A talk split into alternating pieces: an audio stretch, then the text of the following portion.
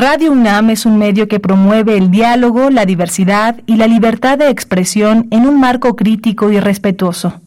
Los comentarios expresados a lo largo de su programación reflejan la opinión de quien los emite, mas no de la radiodifusora. Radio UNAM presenta Prisma RU. Una mirada universitaria sobre los acontecimientos actuales. Prisma RU. Relatamos al mundo.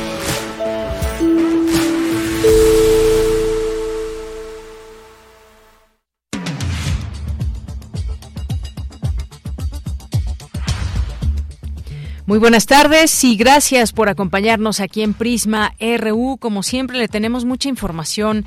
Hoy vamos a tener una mesa de análisis sobre la gestión, eh, sobre el vientre de alquiler o eh, también eh, vientre subrogado y que bueno pues es parte de lo que estaremos platicando hoy con tres con tres eh, con tres analistas tres eh, doctoras que conocen del tema la doctora Rosalía Ramos García la doctora Nelly Lara Chávez la doctora Armenis Chaparro Martínez que nos van a hablar de este tema porque no sé si ustedes sepan, pero solamente dos estados están está regulada este em, esta acción y queremos saber cuáles son los riesgos, cómo es que pues muchas mujeres desafortunadamente pueden se pueden violentar sus derechos humanos en este sentido y no solamente a ellas, sino también las personas que desean ser padres. Así que tendremos aquí toda la información.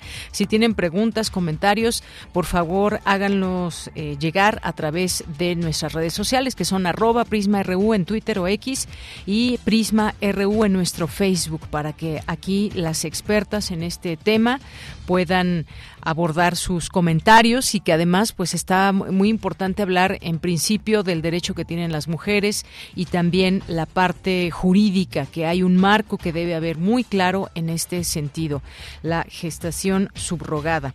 Y bueno pues esto es lo que vamos a tener en nuestra primera hora. Vamos a tener también la información nacional.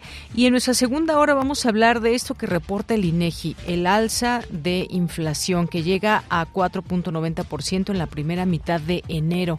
¿Esto qué significa o qué revela esta alza de la inflación? Vamos a platicarlo con el maestro Miguel González Ibarra, coordinador del Centro de Estudios Financieros y de Finanzas Públicas de la Facultad de Economía de la UNAM.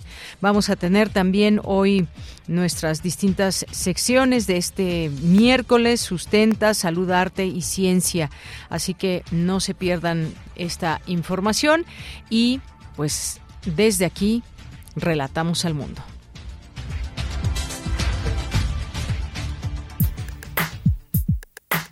Relatamos al mundo. Relatamos al mundo.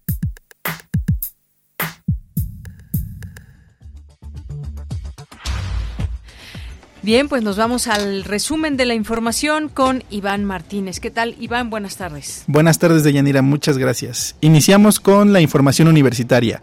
Este 24 de enero se conmemoró el Día Internacional de la Educación. Para la investigadora de la UNAM, Lourdes Chejaibar Nader, la educación es la ruta para construir un mejor futuro. Se cumplen 471 años de la apertura de la Real y Pontificia Universidad de México es considerada antecesora de la Universidad Nacional Autónoma de México. Continúa el ciclo de conferencias Avances Humanísticos y Científicos Mexicanos, espacio en el que acercan a la población los resultados y avances de las investigaciones en humanidades, ciencias, tecnologías e innovación. En la información nacional, los ocho militares presos por desaparición de los 43 normalistas de Ayotzinapa salieron de prisión para continuar en libertad su proceso penal. No obstante, seguirán sujetos al procedimiento penal por el delito de desaparición forzada al tiempo que se le impuso una serie de medidas cautelares.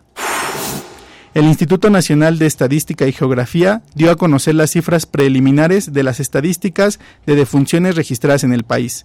El COVID-19 salió de la lista de las 10 principales causas de muerte en México. Las desfunciones por enfermedades del corazón fueron la primera causa de muerte a nivel nacional. El calendario del proceso electoral federal 2023-2024 avanza en tiempo y forma, afirmó la consejera presidenta del Instituto Nacional Electoral, Guadalupe Tadei.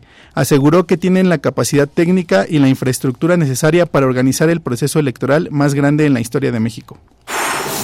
En información internacional, en Argentina, miles de personas se congregan este miércoles en la Plaza del Congreso en Buenos Aires, al comenzar el primer paro nacional contra el gobierno de Javier Milei. Habrá protestas y marchas en todo el país.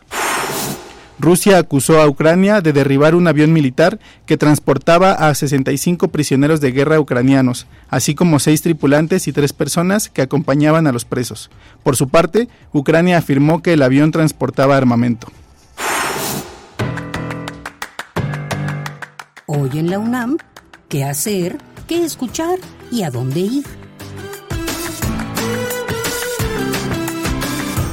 El Consejo Académico del Área de las Ciencias Sociales de la UNAM organiza el seminario permanente Reflexiones del Mundo Contemporáneo 2024, Cultura Política y Participación Ciudadana, Paradigmas Actuales que tiene como objetivo reflexionar y analizar desde las ciencias sociales los procesos de construcción de la cultura política y la participación ciudadana. El seminario se llevará a cabo del 27 de febrero al 19 de noviembre. Para mayores informes consulta el sitio oficial del Consejo Académico del Área de las Ciencias Sociales de la UNAM. La Coordinación Universitaria para la Sustentabilidad de la UNAM te invita a colaborar en la revista científica Sustentabilidades, Miradas desde América Latina, publicación continua y de acceso abierto. Podrás participar con artículos de investigación, reflexiones conceptuales y reseñas en torno a la sustentabilidad en América Latina. Consulta la convocatoria permanente ingresando al sitio oficial de la Coordinación Universitaria para la Sustentabilidad de la UNAM.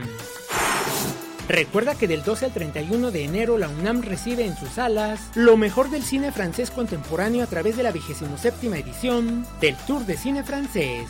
Disfruta de lo más interesante y sobresaliente del cine galo que se proyecta del 12 al 31 de enero en las diversas salas de la UNAM. Consulta la programación completa en el sitio oficial filmoteca.unam.mx. Para Prisma RU, Daniel Olivares Aranda.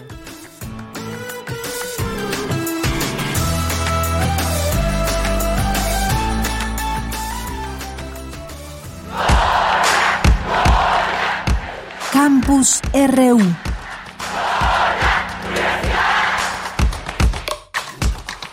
Una de la tarde con 11 minutos. Nos vamos a nuestro campus universitario de este día, miércoles 24 de enero del año 2024. Me enlazo con Cindy Pérez Ramírez, analista académico del Sistema Energético Nacional y Global. ¿Qué tal, Cindy? Muy buenas tardes. Adelante. ¿Qué tal, Deyanira? Es un gusto saludarte a ti y a todo el auditorio de Prisma RU durante la conferencia organizada por el Consejo Nacional de Humanidades, Ciencias y Tecnologías, El Futuro de la Energía, el doctor Lucas Serrati, investigador en el Centro de Geociencias de la UNAM, analizó el sistema energético nacional y global, los avances en la materia y las implicaciones para el futuro y la sustentabilidad. Prácticamente cada persona consuma en promedio 12.000 vatios con respecto a los 100 que se necesitan. Entonces, este gran aumento de la energía que se usa a nivel per cápita se dio por eh, a medida que la humanidad empezaba a utilizar eh, diferentes fuentes de energía. Podemos ver que prácticamente tres cuartas partes todavía es combustibles fósiles, carbón, petróleo y gas.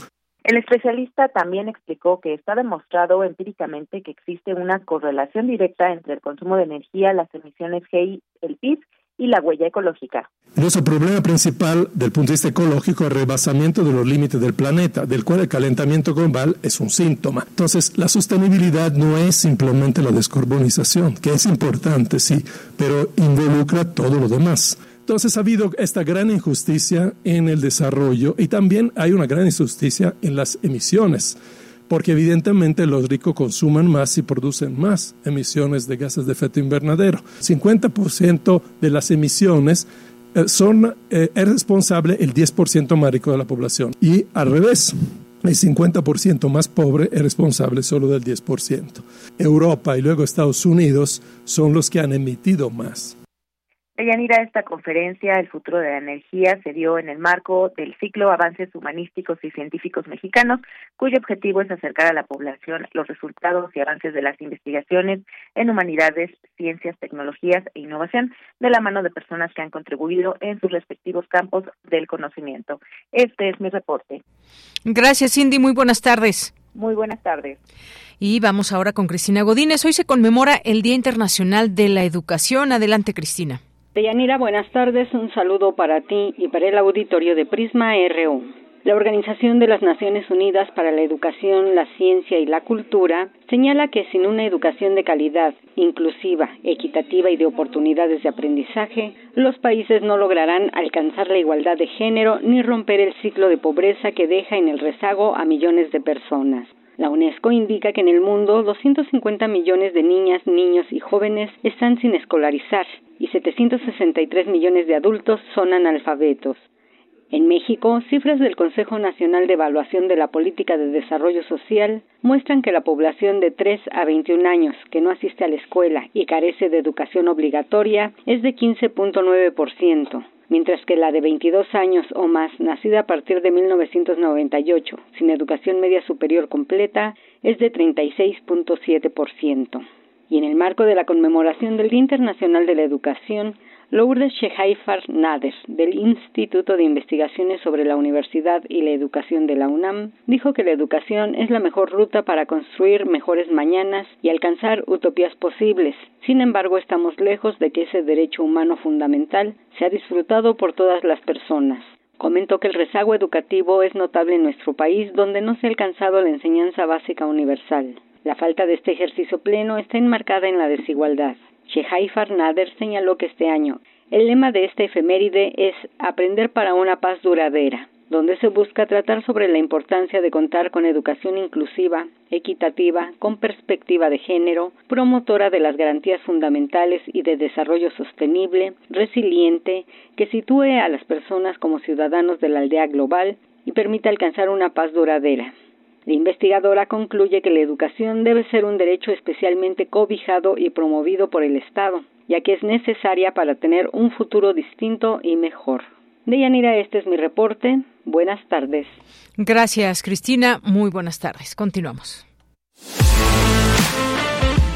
Nacional RU.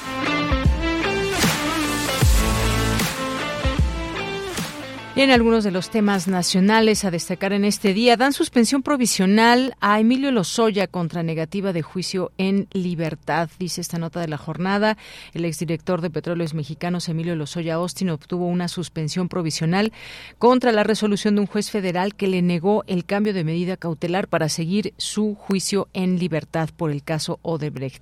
No obstante, Sandra Leticia Robledo, eh, juez primero de Distrito de Amparo en materia penal de la Ciudad de México, especificó que la medida cautelar, las medidas cautelar para el efecto de que su libertad quede a disposición de este órgano jurisdiccional y a disposición del juez del proceso para su continuación hasta que se notifique la resolución de la suspensión definitiva. Por ello, el exfuncionario continuará preso en el reclusorio norte. Bueno, pues ahí más de este caso de Emilio Lozoya que, pues bueno, hay mucho de qué hablar y decir, pero seguirá por lo pronto en prisión.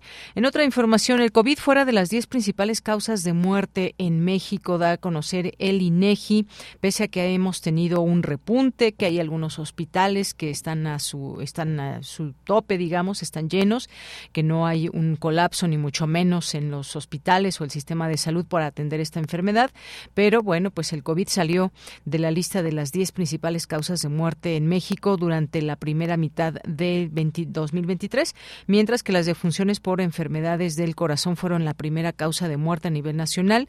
Le siguieron las causadas por diabetes mellitus, por tumores malignos, reveló el Instituto Nacional de Estadística y Geografía. Eso es lo que tenemos en este en este tema respecto al COVID. Y bueno, pues hay algunas otras eh, informaciones también en torno a las cuestiones nacionales e internacionales que también tenemos. Está una marcha ahí muy importante en Argentina, una eh, pues un rechazo a las políticas de Javier Milei que ya pues en su momento se habían se habían eh, comentado y que también había amenazado de alguna manera a las personas que podrían participar en todas ellas. Pero bueno a ver seguimos eh, aquí en México. Salen de prisión los ocho militares señalados por caso Ayotzinapa algo de lo que hablábamos ayer. Estos ocho militares acusados de estar relacionados con la desaparición de los 43 normalistas de Ayotzinapa salieron de prisión esta esta, esta mañana los militares salieron por la puerta 3 del campo militar que conecta con la avenida Conscripto. Eh, pues uno de los abogados, integrante del equipo de defensa de los elementos castrenses, indicó que pasada la medianoche la juez segundo de distrito notificó su libertad inmediata en cumplimiento a la resolución que ordenó el cambio de medida cautelar y al haber satisfecho los requisitos exigidos por el juzgado. Eh, fueron saliendo de manera paulatina desde las de la mañana y bueno, esto no significa que se haya cerrado este proceso ni mucho menos, sino que van a seguir también sus procesos, sin embargo, estarán fuera fuera de la cárcel. Importante mencionar todo esto de lo que eh, pues también eh, están muy atentos los padres de los normalistas en torno a cuáles son estos señalamientos que se hacían a estas personas y cómo es que pues este proceso los ha llevado a que salgan eh, y espero que se siga esta investigación. Así que pues vamos a estar también muy pendientes de todo ello. Vamos a hablar más adelante y en nuestra segunda hora a detalle, solamente ahora lo comento. Eh, alza de la inflación llega a 4.90 en la primera mitad de enero. El aumento básicamente de precios se dio en frutas y verduras, así como en agropecuarios y servicios, que impulsó el incremento, es lo que reporta el INEGI. Y bueno, pues el gobierno, mi gobierno, dice el presidente López Obrador, no aceptará que se maltrate a migrantes de Texas y todo esto que sigue siendo un tema pues muy fuerte, muy intenso, que tiene que ver con migración, que tiene que ver con todos estos problemas compartidos con, Estados Unidos. En lo que va del año, Estados Unidos ha realizado 112 vuelos de repatriación. Dice que en Salazar se continuará colaborando con México y la región para abordar las causas fundamentales de la migración y regular e implementar acciones contra criminales que trafican migrantes, es lo que dijo el embajador. Y bueno, pues también otro punto importante de los temas nacionales a destacar y que en otros momentos también se ha hablado mucho del ISTE. Dice hoy el presidente que no se ha podido erradicar la corrupción en el ISTE, es lo que reconoce. Hay aún hay contratos millonarios con empresas privadas, es lo que menciona. Eh, este miércoles dice no se ha podido terminar con esta con esta corrupción. Indicó que un equipo de su gobierno, encabezado por el titular de la Secretaría de Seguridad y Protección Ciudadana, Rosa Isela, trabaja para analizar cómo integrar todos esos servicios subrogados, convertirlos en un servicio público. Eh, dice que pues hicieron eh, no hemos no han podido limpiar el ISTE, cuánto tiempo llevan, lo hicieron pedazos, se entregaron por partes a grupos de intereses y a empresas donde están exfuncionarios del ISTE. Bueno, vas a recordar estas tiendas enormes que había, ¿no? Las tiendas del ISTE, que uno podía asistir, no solamente los trabajadores del ISTE, cualquier persona podía asistir también y que pues estaban bastante bien surtidas. Ahora pues muchas han tenido que cerrar, ya no, no, no están completamente bien abastecidas, faltan muchos productos y esto es parte de lo que pues así se entregó básicamente a este sexenio que dice pues no no se ha podido terminar con la corrupción y pues bueno, ahí está este tema del ISTE también importante de mencionarlo. Bien, pues eh, es la una con 22 minutos y otro de los temas que mencionábamos aquí que tiene que ver con, pues ya con los temas internacionales, digamos, pues arranca el primer paro contra mi ley en Argentina. Allá en Buenos Aires, miles de personas que se congregaron hoy en la Plaza del Congreso al comenzar el, en el primer paro nacional contra el gobierno de Javier Milei y las medidas de desregulación y desbaratar al Estado como el decreto de necesidad y urgencia 70 y la ley Omnibus que prevén la derogación o modificación de más de 300 normas. Esta huelga convocada por la Central de Trabajadores y las dos Central de Trabajadores de Argentina y a la que se plegaron muchos gremios y agrupaciones. Empezó desde las 12 del día con una movilización al Congreso y en las próximas horas habrá protestas y marchas en todo el país. Miles de personas que se han reunido mientras numerosas columnas comienzan a movilizarse desde distintos puntos del centro porteño.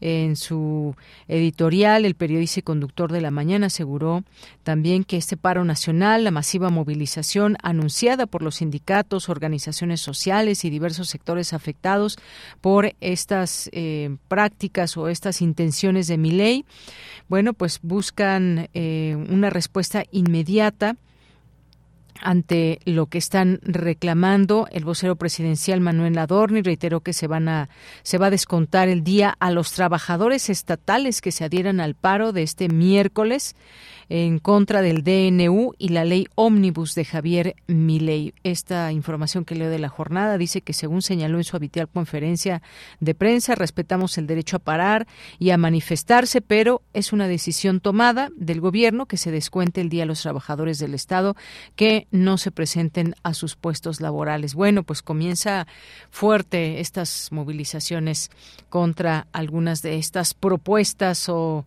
acciones que quiere llevar a cabo Javier Milei y bueno, pues incluso aquí en México hay desde aquí apoyo para el pueblo argentino. Una con 24 minutos, continuamos. Prisma RU. Relatamos al mundo.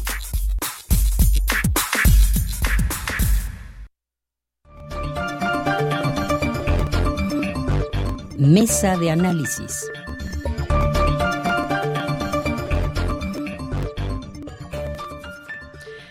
Bien, pues estamos ya en, esta mesa de análisis acerca de la gestión subrogada eh, o vientres de alquiler, cuáles son las maneras correctas de llamarlo. Vamos a hablar de ese tema y todo lo las implicaciones que tiene.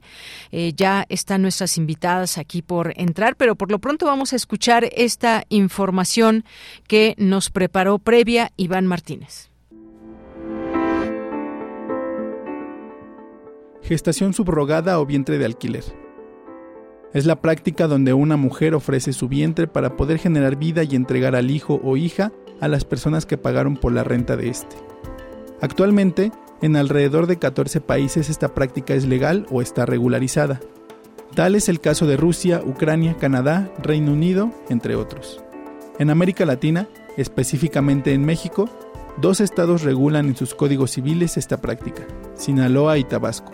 Otros dos lo prohíben explícitamente, San Luis Potosí y Querétaro, lo que provoca que en la mayoría del territorio nacional se encuentren vacíos legales y puedan operar con mayor facilidad empresas transnacionales.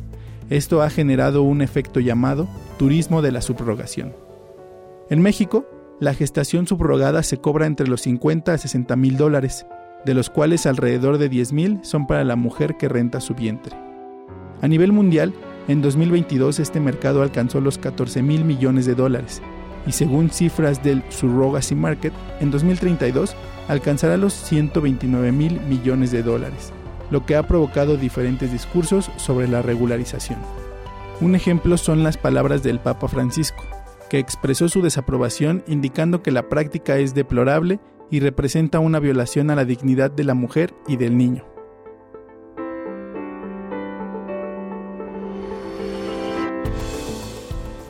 Bien, pues arrancamos con esta mesa de análisis. Ya están nuestras invitadas, como les decía. Les voy a presentar a la doctora Rosalía Ramos García. Ella es maestra en Derecho Procesal Penal, visitadora judicial del Consejo de la Judicatura de la Ciudad de México y académica de la Facultad de Derecho de la UNAM en la especialidad de Derecho Civil y Familiar. Doctora, bienvenida. Muy buenas tardes. Muy buenas tardes por la invitación. Agradezco infinitamente. Gracias por su visita. Eh, tenemos también a la doctora Amneris Chaparro Martínez. Ella es doctora y maestra en teoría política por la Universidad de Essex, Reino Unido, y socióloga por la UAM Azcapotzalco. Ha impartido cursos a nivel licenciatura y posgrado sobre feminismo, derechos humanos y teoría política, así como cursos de capacitación sobre no discriminación, acoso laboral y sensibilización de género. Sus líneas de investigación, teoría política feminista, estudios de género y postfeminismo. Bienvenida. Muchas gracias. Y también está la doctora Nelly Lara Chávez, ella es doctora en Ciencias Políticas y Sociales con orientación en comunicación, estancia postdoctoral en el Centro de Investigaciones y Estudios de Género, el CIEG, sus líneas de investigación, metodología de la investigación en comunicación, género y comunicación, comunicación y cultura, gestión cultural y comunicación política. ¿Qué tal, doctora? Bienvenida. Hola, buenas tardes. Muchas gracias por la invitación pues un tema que queremos abarcar de, en su parte jurídica, en su parte también, eh, pues vista desde la parte de las mujeres, el feminismo, esa final de cuentas una lucha o no, todo esto que está pasando con la gestación subrogada eh, o por sustitución o maternidad o vientres de alquiler, que bueno, hay estas distintas formas de, llamarlo. Pero yo empezaría con esta pregunta, ¿cómo estamos en México actualmente en este tema, en la parte jurídica, para empezar con la doctora Rosalía? Eh, porque solo dos estados lo permiten de manera legal, que es, eh, que es Tabasco y, Sinaloa. exactamente. Pero ¿cómo, ¿cómo podríamos poner en contexto cómo estamos actualmente? La verdad, Sinaloa y Tabasco, que son efectivamente los dos estados que regulan, llámese la maternidad subrogada o gestación subrogada o gestación por sustitución en términos de la Corte, pues nos falta mucho. Amén de que existe un gran vacío en todo el interior de la República. Y es una realidad que se da al menos yo voy a hablar de la Ciudad de México porque me consta, se regula sobre pretexto de que ninguna autoridad debe dejar de resolver algún asunto que se le presente en términos de nuestro Código Civil, en especial, perdón, que hable que artículos 18, entonces tienen que resolverlo. ¿Y qué es lo que está pasando? Estos vacíos, o mejor dicho, la nula regulación de un tema tan importante llámese en tres variantes, cuando la mujer recibe el embrión y solo lleva a cabo el embarazo que sería lo que conocíamos por gestación subrogada. También otra variante es cuando la mujer proporciona este material genético y componente de la gestación, que sería la maternidad subrogada, es decir, todo. Pero también se ha dado casos donde eh, participan tres personas, una mujer que aporta óvulo, otra que gesta el embrión y el tercero que se queda con el niño. Entonces yo creo que son temas bastante, de regular, bastante delicados que debemos tener y proteger a todos los intervinientes. Bien. Llámese la mujer gestante, el producto de esta gestación que al final es un niño y un principio básico es el interés superior del menor, que es un principio rector de la convención más firmada a nivel mundial, como es la Convención sobre los Derechos de los Niños a los padres intencionales, que en su mayoría aquí en la Ciudad de México son de origen extranjero, homoparentales. Llámese españoles e italianos que no regulan correctamente, que no regulan y no permiten, mejor dicho, este tipo de prácticas. Entonces vean la importancia. Claro, este es el contexto y hay que pues decirlo, falta mucho todavía, digamos que estamos iniciando apenas en estos debates, en esta, eh, pero además a la par de, de, este tema jurídico, pues está la otra parte también, que es la de las mujeres que tienen derecho a decidir sobre su cuerpo o no. En este sentido hemos hablado mucho y en otras ocasiones sobre el tema del aborto también en su parte jurídica, en su parte de la decisión de las mujeres y cómo se han alcanzado en prácticamente pues eh, en el país, en muchos estados, prácticamente ya en todos, me faltaba por ahí uno que en donde ya esto es una realidad. Pero ahora estamos hablando de la gestación subrogada o vientres de alquiler y que hay casos en donde las mujeres simplemente son ah, quizás tienen esta intención o son abordadas y aceptan, pero no hay que lo regule y cómo se protegen sus derechos humanos. ¿Qué podemos decir en esta parte, en el contexto que apremia a las mujeres en su decisión, eh, doctora Amneris? Muchas gracias. Creo que el tema de la gestación subrogada y aquí el tipo de título, eh, como la llamamos, va a depender mucho de nuestras persuasiones políticas, y éticas incluso, pero creo que por el bien de la conversación podríamos llamarlo gestación subrogada. Este tema al igual que otros temas que abordan los cuerpos de las mujeres, está en el centro de las discusiones sociales y en particular de la discusión en el feminismo. ¿Es explotación o no es explotación?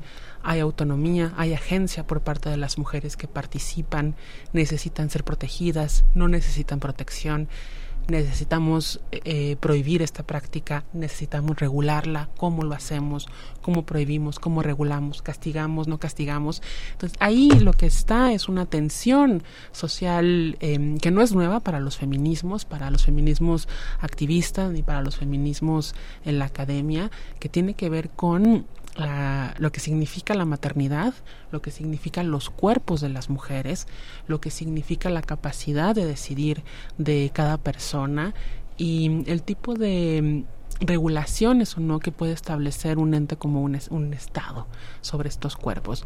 Creo que lo que vamos a encontrar dentro del mm, feminismo, de los feminismos, es por lo menos dos grandes posturas que ya he descrito un poco, que es la posición abolicionista que encuentra en esta práctica eh, explotación y que necesita ser prohibida y castigada en muchas ocasiones y también una posición regulacionista que lo que busca es fomentar prácticas de, como le dice la palabra, regulación y control de la industria que está detrás de la subrogación. Creo que también ese es un, un factor muy importante del que tenemos que hablar. ¿Quiénes se benefician económicamente de este tipo de prácticas? Em, porque también ahí entra otra de las eh, categorías eh, a distinguir, que es la gestación comercial de la gestación eh, altruista, ¿no? Quienes lo hacen por altruismo, que no reciben un pago por parte de padres y madres de intención,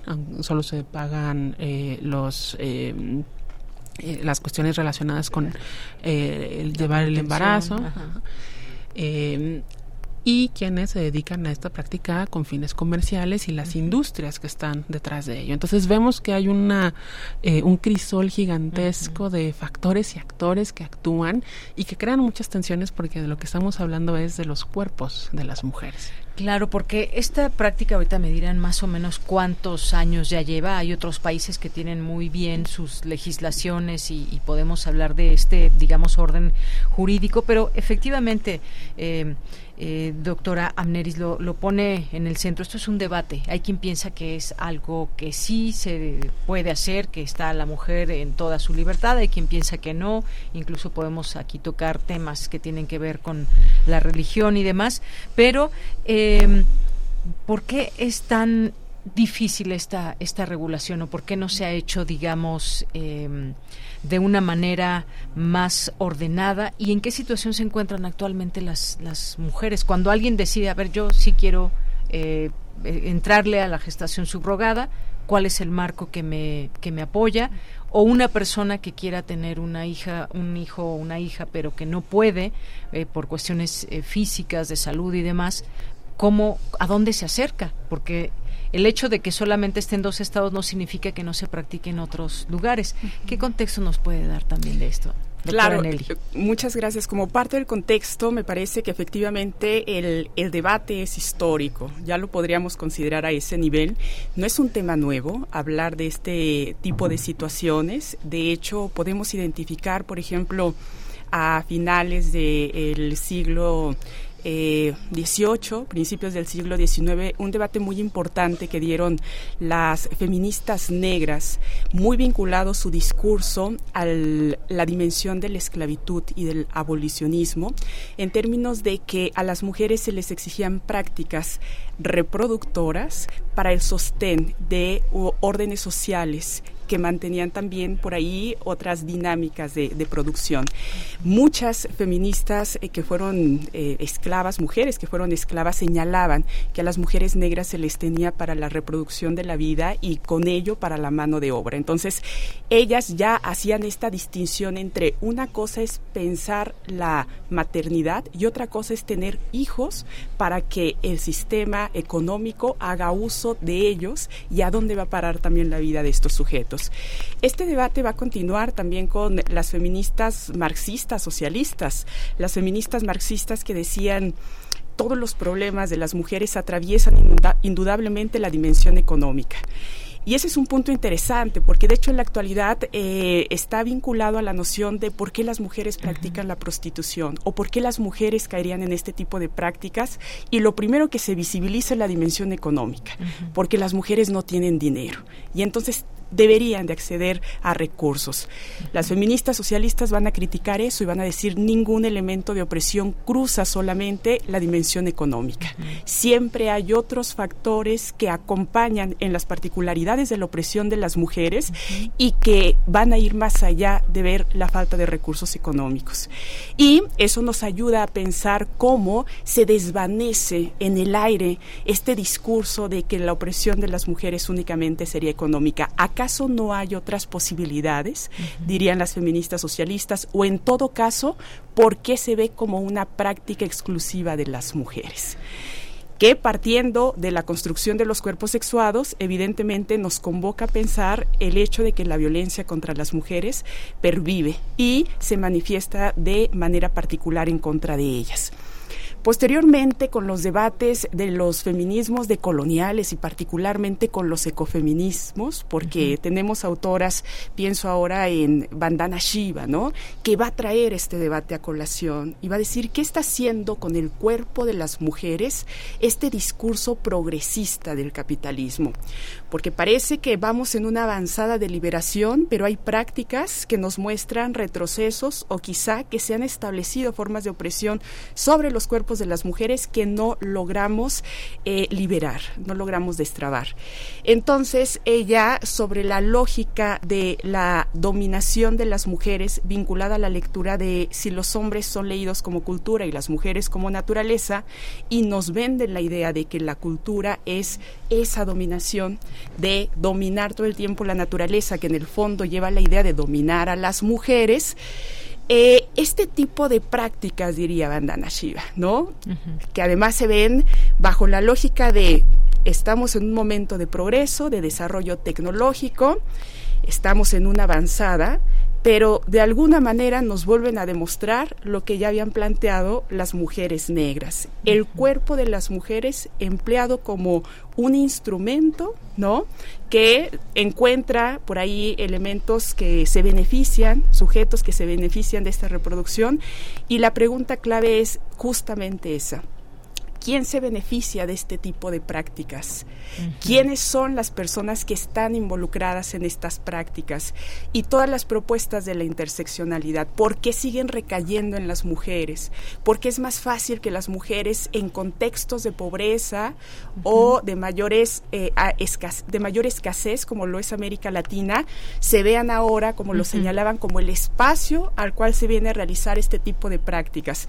Estamos atravesadas por mayores desigualdades y ese es un factor que nos sigue demostrando que la posición de las mujeres en el ámbito de lo social está marcada por un ejercicio de poder y que estas prácticas no siempre se realizan desde la libertad, sino como una eh, propuesta de consecución del ejercicio también de las distintas manifestaciones del patriarca. Claro, pues qué interesantes enfoques. Vamos a hacerlo una plática más que pregunta-respuesta para que puedan intervenir en el momento que ustedes quieran. Pero yo, yo tengo una pregunta eh, que, que sí va en esta parte también de lo jurídico. ¿Por qué, ¿Por qué solamente dos estados tenemos la Ciudad de México, que es una ciudad tan grande con muchas necesidades y entre estas pues atraviesa esta misma. ¿Y, qué experiencias hay de otros países que podemos replicar aquí o no? ¿O qué tanto cuidado debemos de tener en todo esto? Es algo, decía usted, muy delicado. Muy delicado porque efectivamente, ¿por qué dos estados? Quiero comentarles que en el 2010 se hizo un proyecto aquí en aquel entonces el jefe de gobierno presentaron, pero quedó en, el y similar, ¿eh? Si ustedes ven la legislación tanto de Tabasco que fue la primera en el año de 1997, después le replicó el estado de, ahí se me fue, Sinaloa. Y en México, en la Ciudad de México, en aquel entonces Distrito Federal, en el 2010 hubo una, tentativa que yo hice en comparativo y era lo mismo. Quedó en el congelador porque hubo muchas oposiciones, sin duda alguna porque hay muchas lagunas. Pero vamos a ver también, y retomando lo que nos dice aquí la doctora, ha ido avanzando. No podemos darle la vuelta a la tecnología. Hemos ido avanzando también en derechos humanos.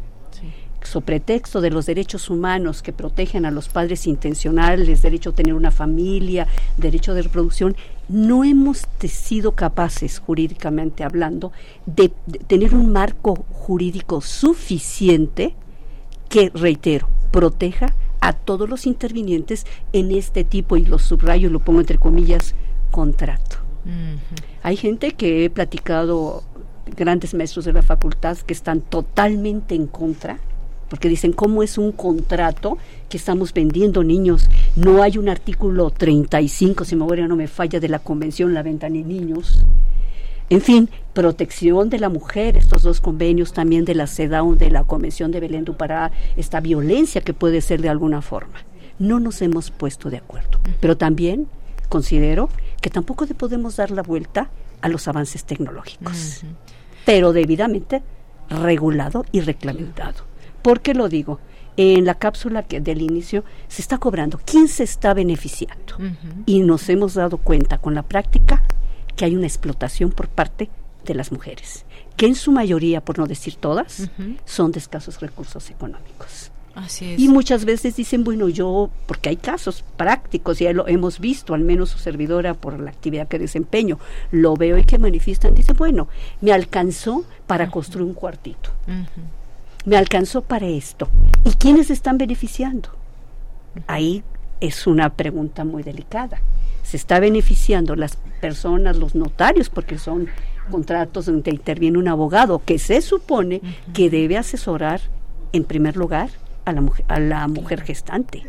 Así es. Cuando usted dijo la palabra contrato, Luego, luego me vino a la mente cuántas personas participan de este sí, contrato. un contrato participa la mujer gestante, los padres intencionales, que yo lo he visto en la práctica, que en su mayoría estados, por ejemplo, como Canadá, como Australia, sí lo contemplan, siempre y cuando no sea remunerado, altruista. ¿Y, Porque ¿Y se sabe cuánto se le debería de pagar a Lo que pasa es que no me gustaría utilizar esto? el término pago, Ah, porque estaría prohibido. sí. pero sí muchas veces nos podemos encontrar que la mujer, al menos su servidora que ha sido madre, no tan solo es im- implantar o em, llevar a cabo, sino todas las consecuencias que trae consigo pre, po- durante y posparto. Entonces yo creo que tiene que ser, digo, no me cierro a los avances y a estos derechos humanos que tienen los padres intencionales, de acuerdo a, a la Declaración Universal de los Derechos Humanos, a los pactos que tenemos, Pacto Internacional de Derechos Civiles y Políticos, en fin, pero proteger, reitero, a los, a la mujer gestante, al niño y niña, que entre todo es una protección integral. Amén de que tenemos este derecho rector, este principio, derecho importante que es interés superior que todo el mundo hablamos, pero también una protección integral. Claro. Y viene mucho turista extranjero que en sus países no se regula. Entonces, ¿qué estamos haciendo? Las mujeres, como decía la doctora, que estamos viendo en qué nivel se está explotando sus cuerpos. Entonces yo creo que tiene que darse todas las herramientas, sentarnos los jurídicos, los académicos, qué sé yo, porque tampoco podemos darle la espalda a situaciones, porque entraríamos a la clandestinidad. Aquí en la Ciudad de México será. Y me parece Y que también no hay en- cifras, ¿no? de todo Sí, esto. desgraciadamente como lo promueven a través de una jurisdicción voluntaria, donde acompañan el contrato debidamente protocolizado ante notario, que yo, es, bueno, veo ciertos despachos que son los que se dedican, le hacen toda la, eh, vamos, supuestamente asesoran a la mujer, pero en ese contrato no se especifica situaciones que deben suceder a priori. Así es, es- estamos hablando de un Tema- de un antes, durante y Y después, de lo que puede claro, la- una mujer. ¿Qué decir en todo esto? Porque hay asociaciones. Mire, les puedo platicar casos. Me gustaría... Sí. em, hay distintas investigaciones en. México, hay, hay trabajo desde la sociología y la antropología eh, que involucra directamente a las mujeres que han participado como gestantes. Y ahí yo creo que eso es, una, es un punto fundamental. Hay que escuchar. A estas mujeres. Yo creo que sería mm, incorrecto en muchos sentidos asumir a priori que son mujeres que no saben mejor o que no tienen eh, otras opciones o que son per se explotadas. Yo creo que es importante escucharlas y de lo que yo he podido leer sobre estas narrativas de estas mujeres es que hay de todo. Hay mujeres que recomiendan absolutamente la gestación subrogada, que incluso se vuelven reclutadoras para algunas de las agencias, mientras que también hay mujeres que dicen esto es lo peor que me ha pasado en la vida, ¿no? Y creo que ahí te habla de estos vacíos y que muchas veces se embarcan en este tipo de prácticas em, que pueden aislarlas, ¿no? En muchos sentidos. Entonces yo creo que ahí hay, hay una oportunidad muy importante para este debate que también incluya a las mujeres que participan activamente de estas prácticas, ¿no? Saber por qué lo hacen. Podemos entender quizá de una manera mucho más inmediata por qué un padre o una madre de intención busca tener descendencia de esta manera, por qué prefieren este tipo de prácticas a una adopción tradicional, ¿no? Ahí a lo mejor hay un deseo muy profundo, habría que ver de qué manera las leyes legitiman la profundidad de los deseos, ¿no? Si son suficientes para que podamos tener leyes en este sentido, pero mm, hablar de las experiencias antes, durante y después de estar en un proceso de gestación subrogada creo que me parece central porque eso nos permite informar al resto de las personas ¿no? que participan. Y te vas a encontrar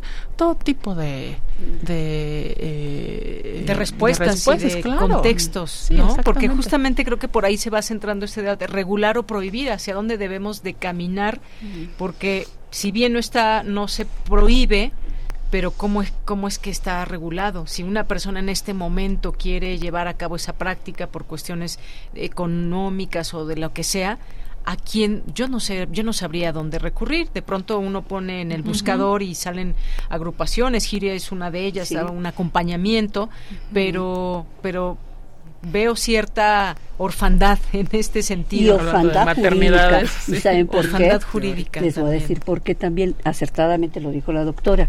Pero hay una cosa, en la realidad vemos que incluso nuestras autoridades que tramitan, mejor dicho, que ante, ante quien se llevan este tipo de procedimientos, no tienen, no tienen el, vamos a decir, los instrumentos jurídicos y se basan, ahorita que dijo la doctora, de figuras análogas como la adopción.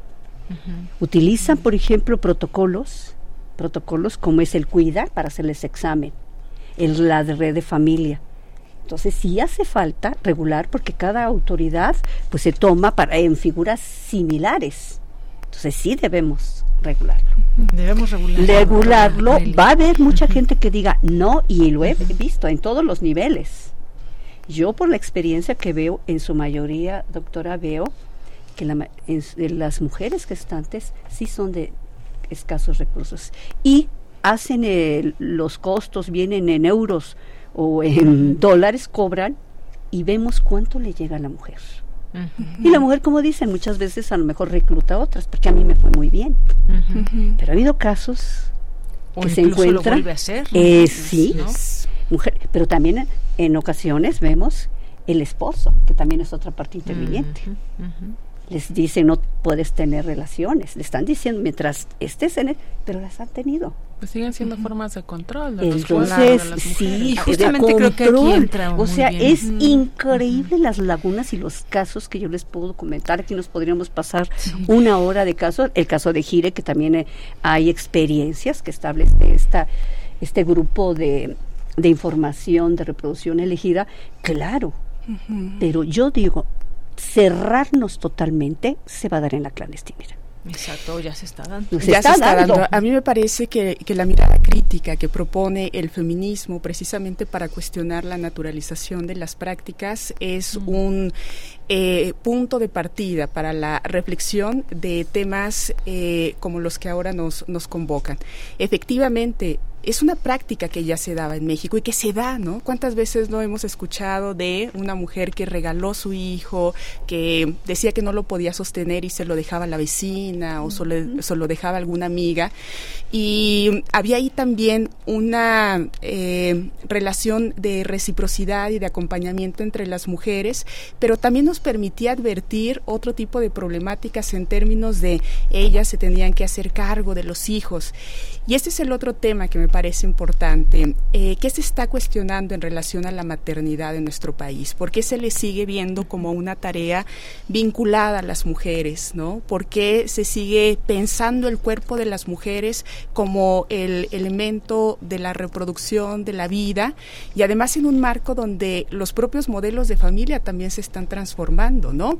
Lo sabemos, varias personas que acuden a este tipo de prácticas están, eh, por ejemplo, apostando por familias homoparentales o son personas que ya ni siquiera construyen vínculos con otros, sino que quieren tener un hijo de acompañamiento. Es decir, hay una serie ahí también de factores que nos hablan de un cambio social muy importante, pero que nuevamente nos invitan a reflexionar por qué el cuerpo de las mujeres se tendría que ver atravesado por este tipo de nuevas asociaciones o nuevas relaciones que se estarían haciendo.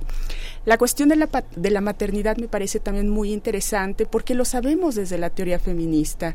Ser madre no solamente implica esta dimensión biológica, ¿no? ¿Cuántas de nosotras a veces no terminamos haciendo eh, labores de maternaje con alumnos, compañeras, compañeros, amigas, que es una crítica que también hace el feminismo sobre dónde nos colocamos en relación a los otros o a las otras y que también es algo que se podría eso eh, reflexionar en términos de eh, dar vida y en ese momento cortar cualquier práctica de maternaje para las mujeres, ¿no? Así es. Que cambia también. Tendríamos que cambiar, ¿eh? Perdón, que tendríamos que cambiar este sistema androcéntrico, este sistema patriarcal, que todavía hay los roles y estereotipos.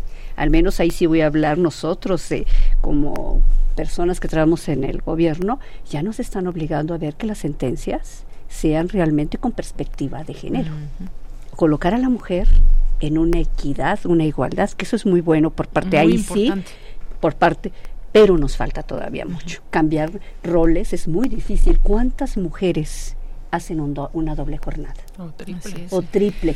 Cuidan a los niños, eso terminar uno mismo, ¿no? Las mujeres normalmente de antaño, a lo mejor para estar yo aquí con ustedes, a lo mejor ya dejé mi desayuno, ya dejé a todos los niños, bueno, en mi caso ya están grandes y ya no están conmigo, ¿no? Pero sí siguen todavía estos roles, estas, como dirían las feministas, estas, este, ¿cómo se llama?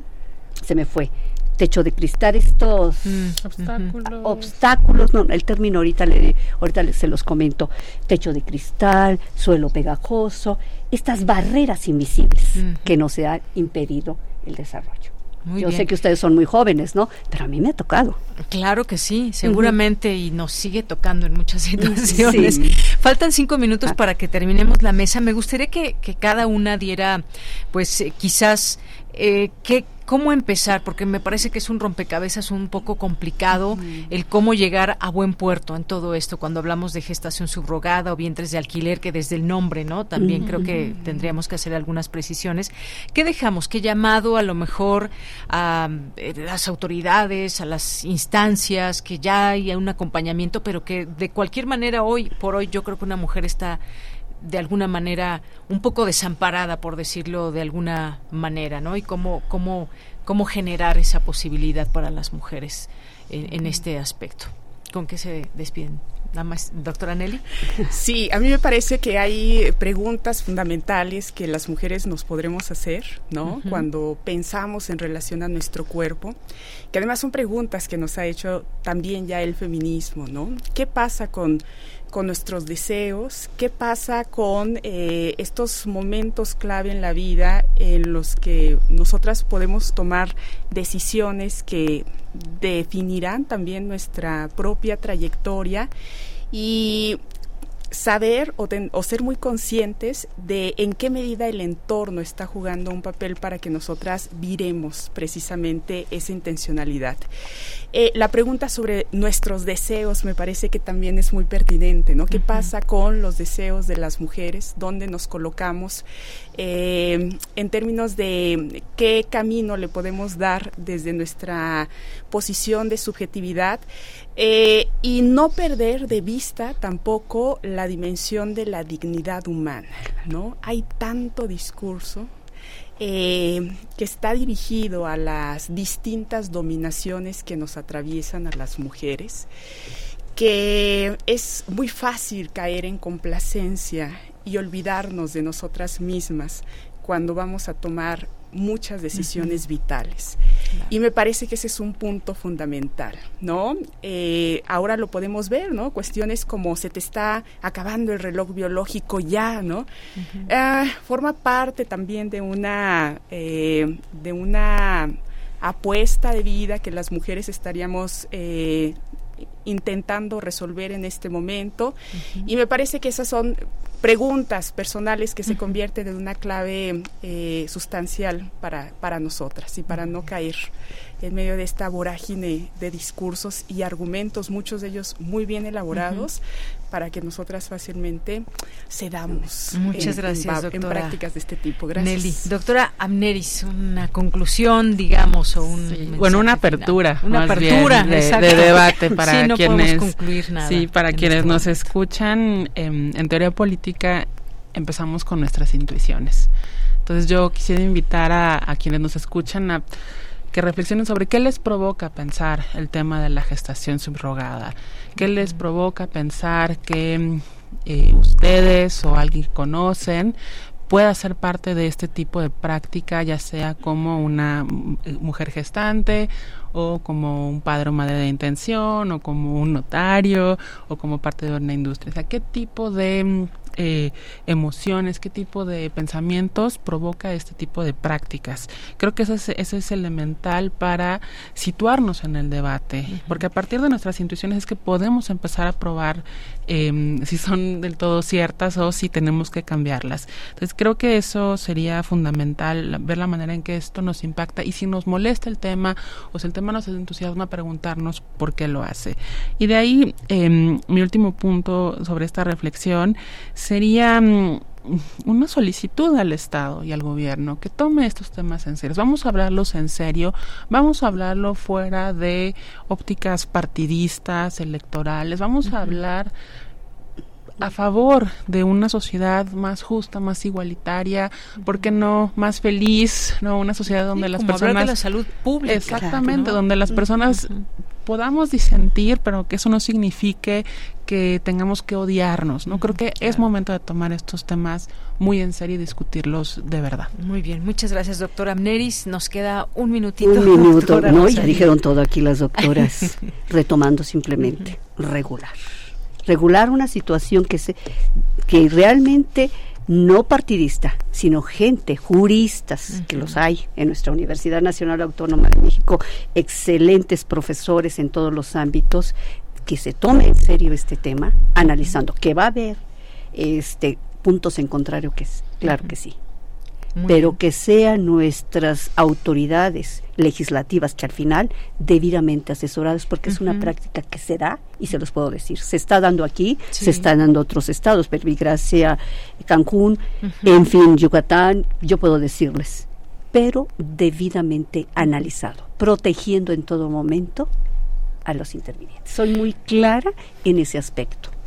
Los lugares donde no está prohibido pero no está regulado. No está regulado. Además tenemos dos estados. Vean ustedes ese vacío, un tema tan álgido, tan interesante y que puede ocasionar muchos problemas, incluso que se dieron ya, ¿eh? Se han dado casos muy específicos donde muchas veces la autoridad no sabe qué hacer. Y estamos en un estado de derecho. Muy bien. Perdón, eh, quería hablar, pero tenemos poco tiempo. Muchísimas gracias. Muchas gracias porque además desde los medios de comunicación es una ventana también para que se hable en este tipo. Eso es. Claro. Este tipo de desde nuestra radio de la UNAM. Y que mejor y aparte me fascina que seamos esto ópticas distintas, una socióloga, psicóloga, usted, en fin, todo, y sentarnos a dialogar sigamos dialogando. Esto que sea, sea solamente una pequeña ventana, que se abran muchas otras, muchas. puertas que hay que tocar y seguir hablando de este tema para que lleguemos a una regulación y algo que tengamos en una en un contrato y en una regulación muy clara en todo esto. Pues muchas gracias a las tres, doctora Rosalía Ramos García, doctora Nelly Lara Chávez y doctora Amneri Chaparro Martínez. Gracias por su tiempo y por su conocimiento y por compartirlo. Muchísimas gracias de veras. Muchas gracias a todos y ante todo el público que nos escucha. Gracias. gracias. Nos vamos a un corte y regresamos a la segunda hora de Prisma RU. Prisma RU. Relatamos al mundo.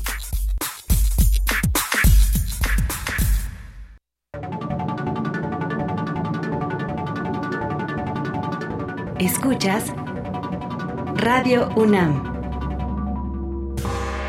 96.1 en frecuencia modulada. Visita nuestra página web radio.unam.mx.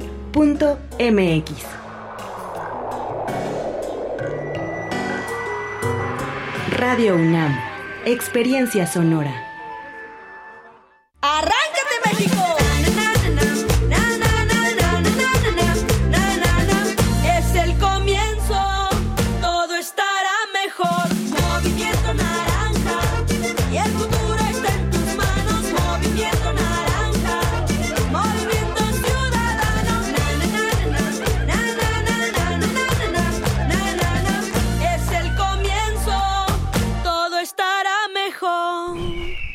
Movimiento Ciudadano. Hay veces que vale la pena recordar el pasado, mirar tu hogar y pensar en el partido que te apoyó para tener tu casa propia, observar a tus hijos graduarse, gracias a que tuvieron una educación gratuita, y reflexionar que México vivió mejores épocas, aun cuando algunos decían que estábamos mal. Hoy vale la pena mirar al pasado para recordar que el PRI sí te apoya. PRI. Entre el bolero y la ciencia ficción, atestiguas el fin del mundo en cámara lenta. No haces nada porque no te queda de otra. Eliges la falsa noción del espacio para hacer como que no te das cuenta de que estás en una jaula. Por razones que inventó alguien más, haces efectivo el cheque de tu existencia. Un vale para una vida de idas a la escuela, al trabajo, a la tumba. Tantos años de resistencia para llegar a ninguna parte. A la misma estación, a la misma cabina. Resistiendo todavía. Sálvense ustedes con Raquel Miserachi. Todos los martes de 10 a 11 pm por resistencia modulada. Radio UNAM. Experiencia sonora. ¿Tú qué quieres para México? Quiero lo mejor para México. Más oportunidades. Que podamos jugar y sentirnos seguros. Más empleo y bien pagado. Necesitamos de ustedes para que a México le vaya muy bien. ¿Ya tienes tu INE? A tus familiares y a tus amistades que viven en el extranjero, recuérdales que tramiten su INE y se registren para votar. Tienen hasta el 20 de febrero. En las próximas elecciones es importante que su voz sea escuchada. Mi INE es mi voz en México. INE.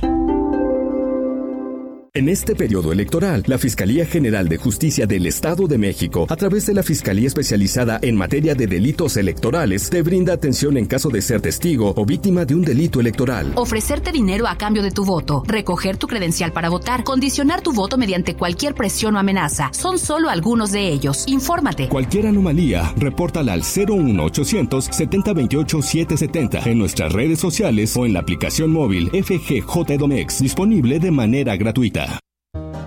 Oye, Beto, dicen los del Canal 19 que los del Partido Violeta quieren cortar medio bosque de la ciudad. No creas mentiras. Si yo vi en las noticias del 8 que es bueno que corten los árboles porque vea chaneques viviendo ahí. Además, en las redes sociales vi enojados a los del Partido Beige y ves que dicen en la tele que esos son los enemigos del pueblo. Yo creo que es bueno.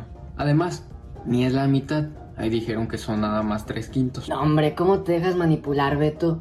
Revisa a quién le conviene que te creas las noticias sin consultar. Consulta lo que veas y compara la información. Ay, Beto, échale coco. Tu opinión es muy importante. Escríbenos al correo electrónico prisma.radiounam@gmail.com.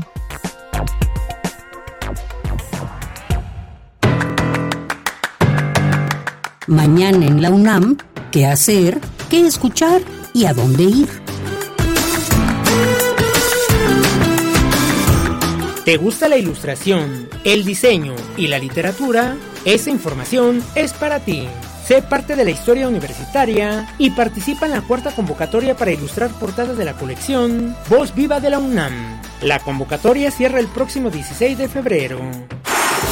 Te recomendamos el estreno del documental Borrando Fronteras, Iberoamérica en el Rock, un recorrido por la historia de diversas agrupaciones de rock de Iberoamérica dentro de su contexto histórico y social. Sintoniza el próximo viernes 26 de enero en punto de las 9 horas la señal de TV UNAM, canal 20.1 de televisión abierta. Te recomendamos el concierto de la Orquesta Juvenil Universitaria Eduardo Mata, que contará con la participación de Juan Carlos Lomónaco como director huésped y Baltasar Juárez en el arpa. La cita es el próximo domingo 28 de enero en punto de las 18 horas en la sala Nezahualcóyotl del Centro Cultural Universitario. La admisión general es de 50 pesos. Para Prisma RU, Daniel Olivares Aranda.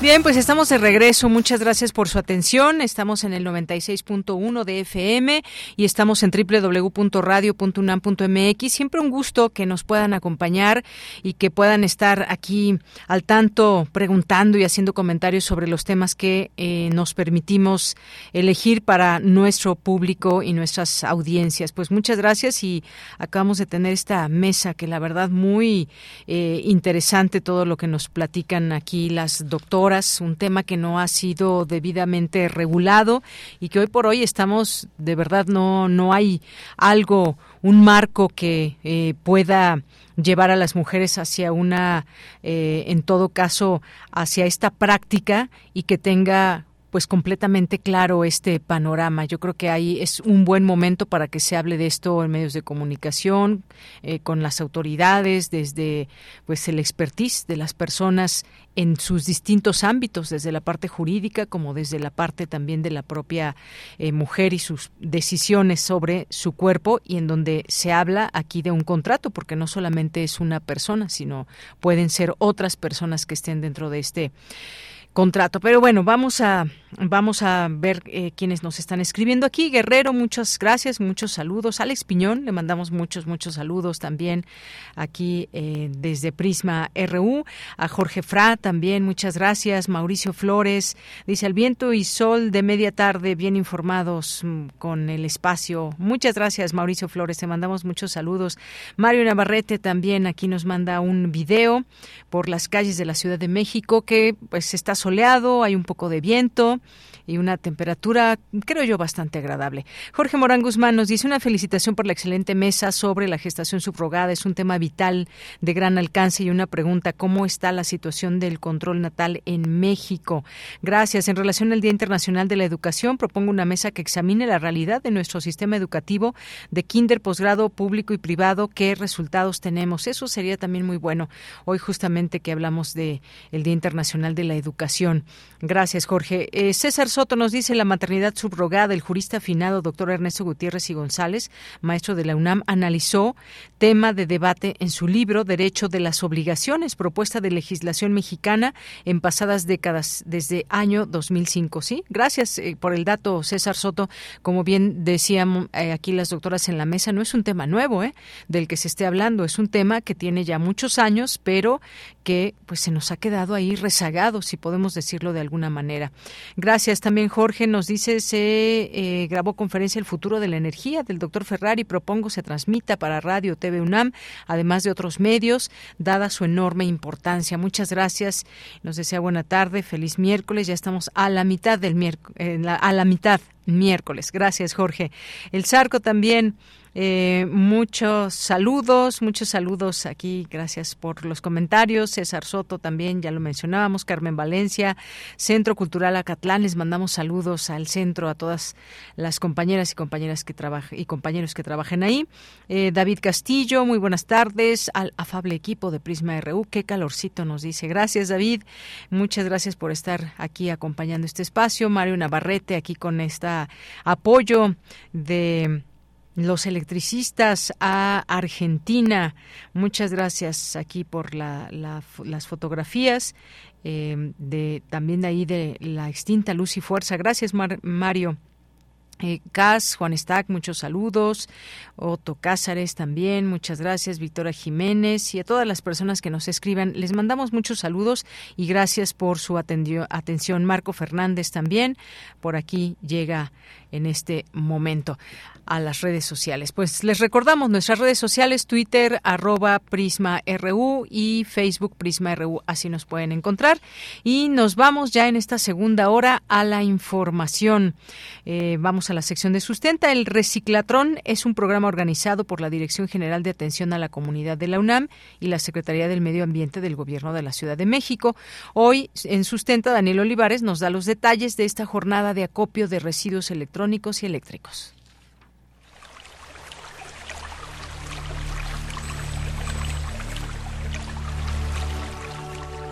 Sustenta, sustenta. Innovación universitaria en pro del medio ambiente.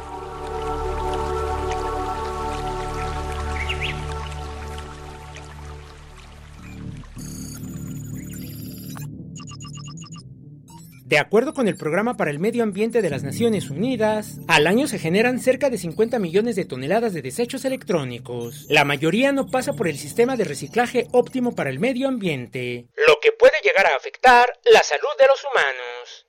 Muy buenas tardes al público Radio Escucha de Prisma R1. Soy Daniel Olivares Aranda y en esta emisión de Sustenta hablaremos acerca del reciclatrón, jornada de acopio de residuos electrónicos y eléctricos. Este es un programa de la Secretaría de Medio Ambiente de la Ciudad de México que ofrece un espacio para el acopio de residuos electrónicos y para sensibilizar a la ciudadanía respecto a su correcto manejo, separación y reciclaje. Conversamos con la maestra Araceli Nava, jefa del Departamento de Sustentabilidad de la Dirección General de Atención a la Comunidad de la UNAM, quien nos compartió cómo nació la idea en el año 2013 para realizar dicha jornada de acopio.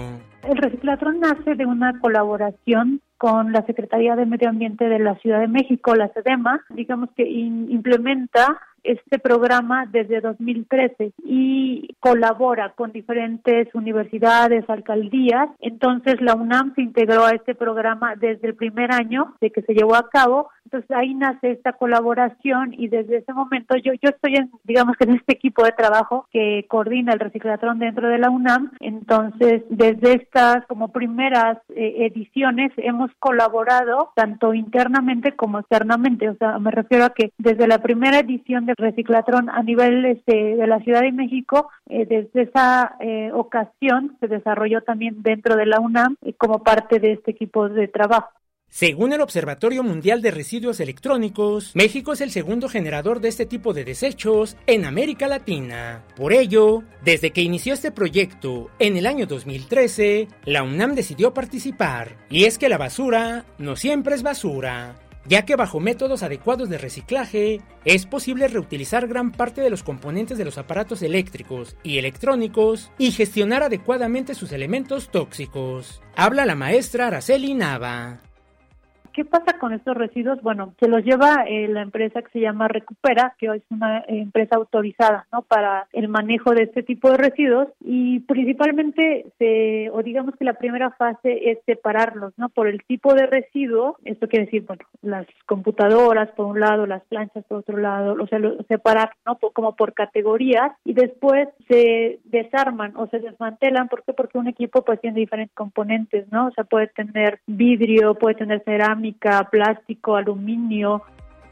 Entre los aparatos electrónicos y eléctricos que son aceptados en el reciclatrón se encuentran teclados, impresoras, videocaseteras, radiograbadoras y radios, laptops, cámaras fotográficas y de video, planchas, hornos de microondas, aspiradoras, licuadoras y televisiones, entre otros. A nombre de la Dirección General de Atención a la Comunidad, los invitamos a llevar sus residuos eléctricos y electrónicos en esta jornada de acopio que es de, dos días, 25 y 26 de enero, en el estacionamiento de Universum, en un horario de, de 9 a 4 de la tarde. Y bueno, eh, recuerden que es, este espacio de recepción de residuos es gratuito y está abierto para toda la comunidad universitaria, para entidades, para alumnos, eh, profesores, trabajadores, pero también para las empresas externas, privadas y para la sociedad en general. El Reciclatrón, jornada de acopio de residuos electrónicos y eléctricos, se llevará a cabo los días 25 y 26 de enero, de 9 a 16 horas en el estacionamiento del Universum, Museo de las Ciencias. Dudas o comentarios puedes compartirlos a través de las redes sociales de Prisma RU o directamente en mi cuenta de ex, arroba Daniel Medios TV. Para Radio UNAM, Daniel Olivares Aranda.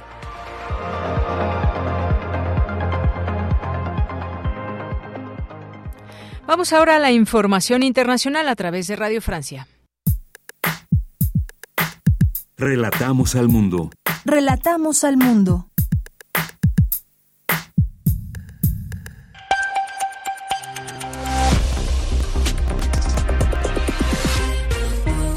Bienvenidos al flash informativo de Radio Francia Internacional. Hoy es miércoles 24 de enero. En los controles técnicos nos acompaña Conta Moulin. Vamos ya con lo más importante de la jornada.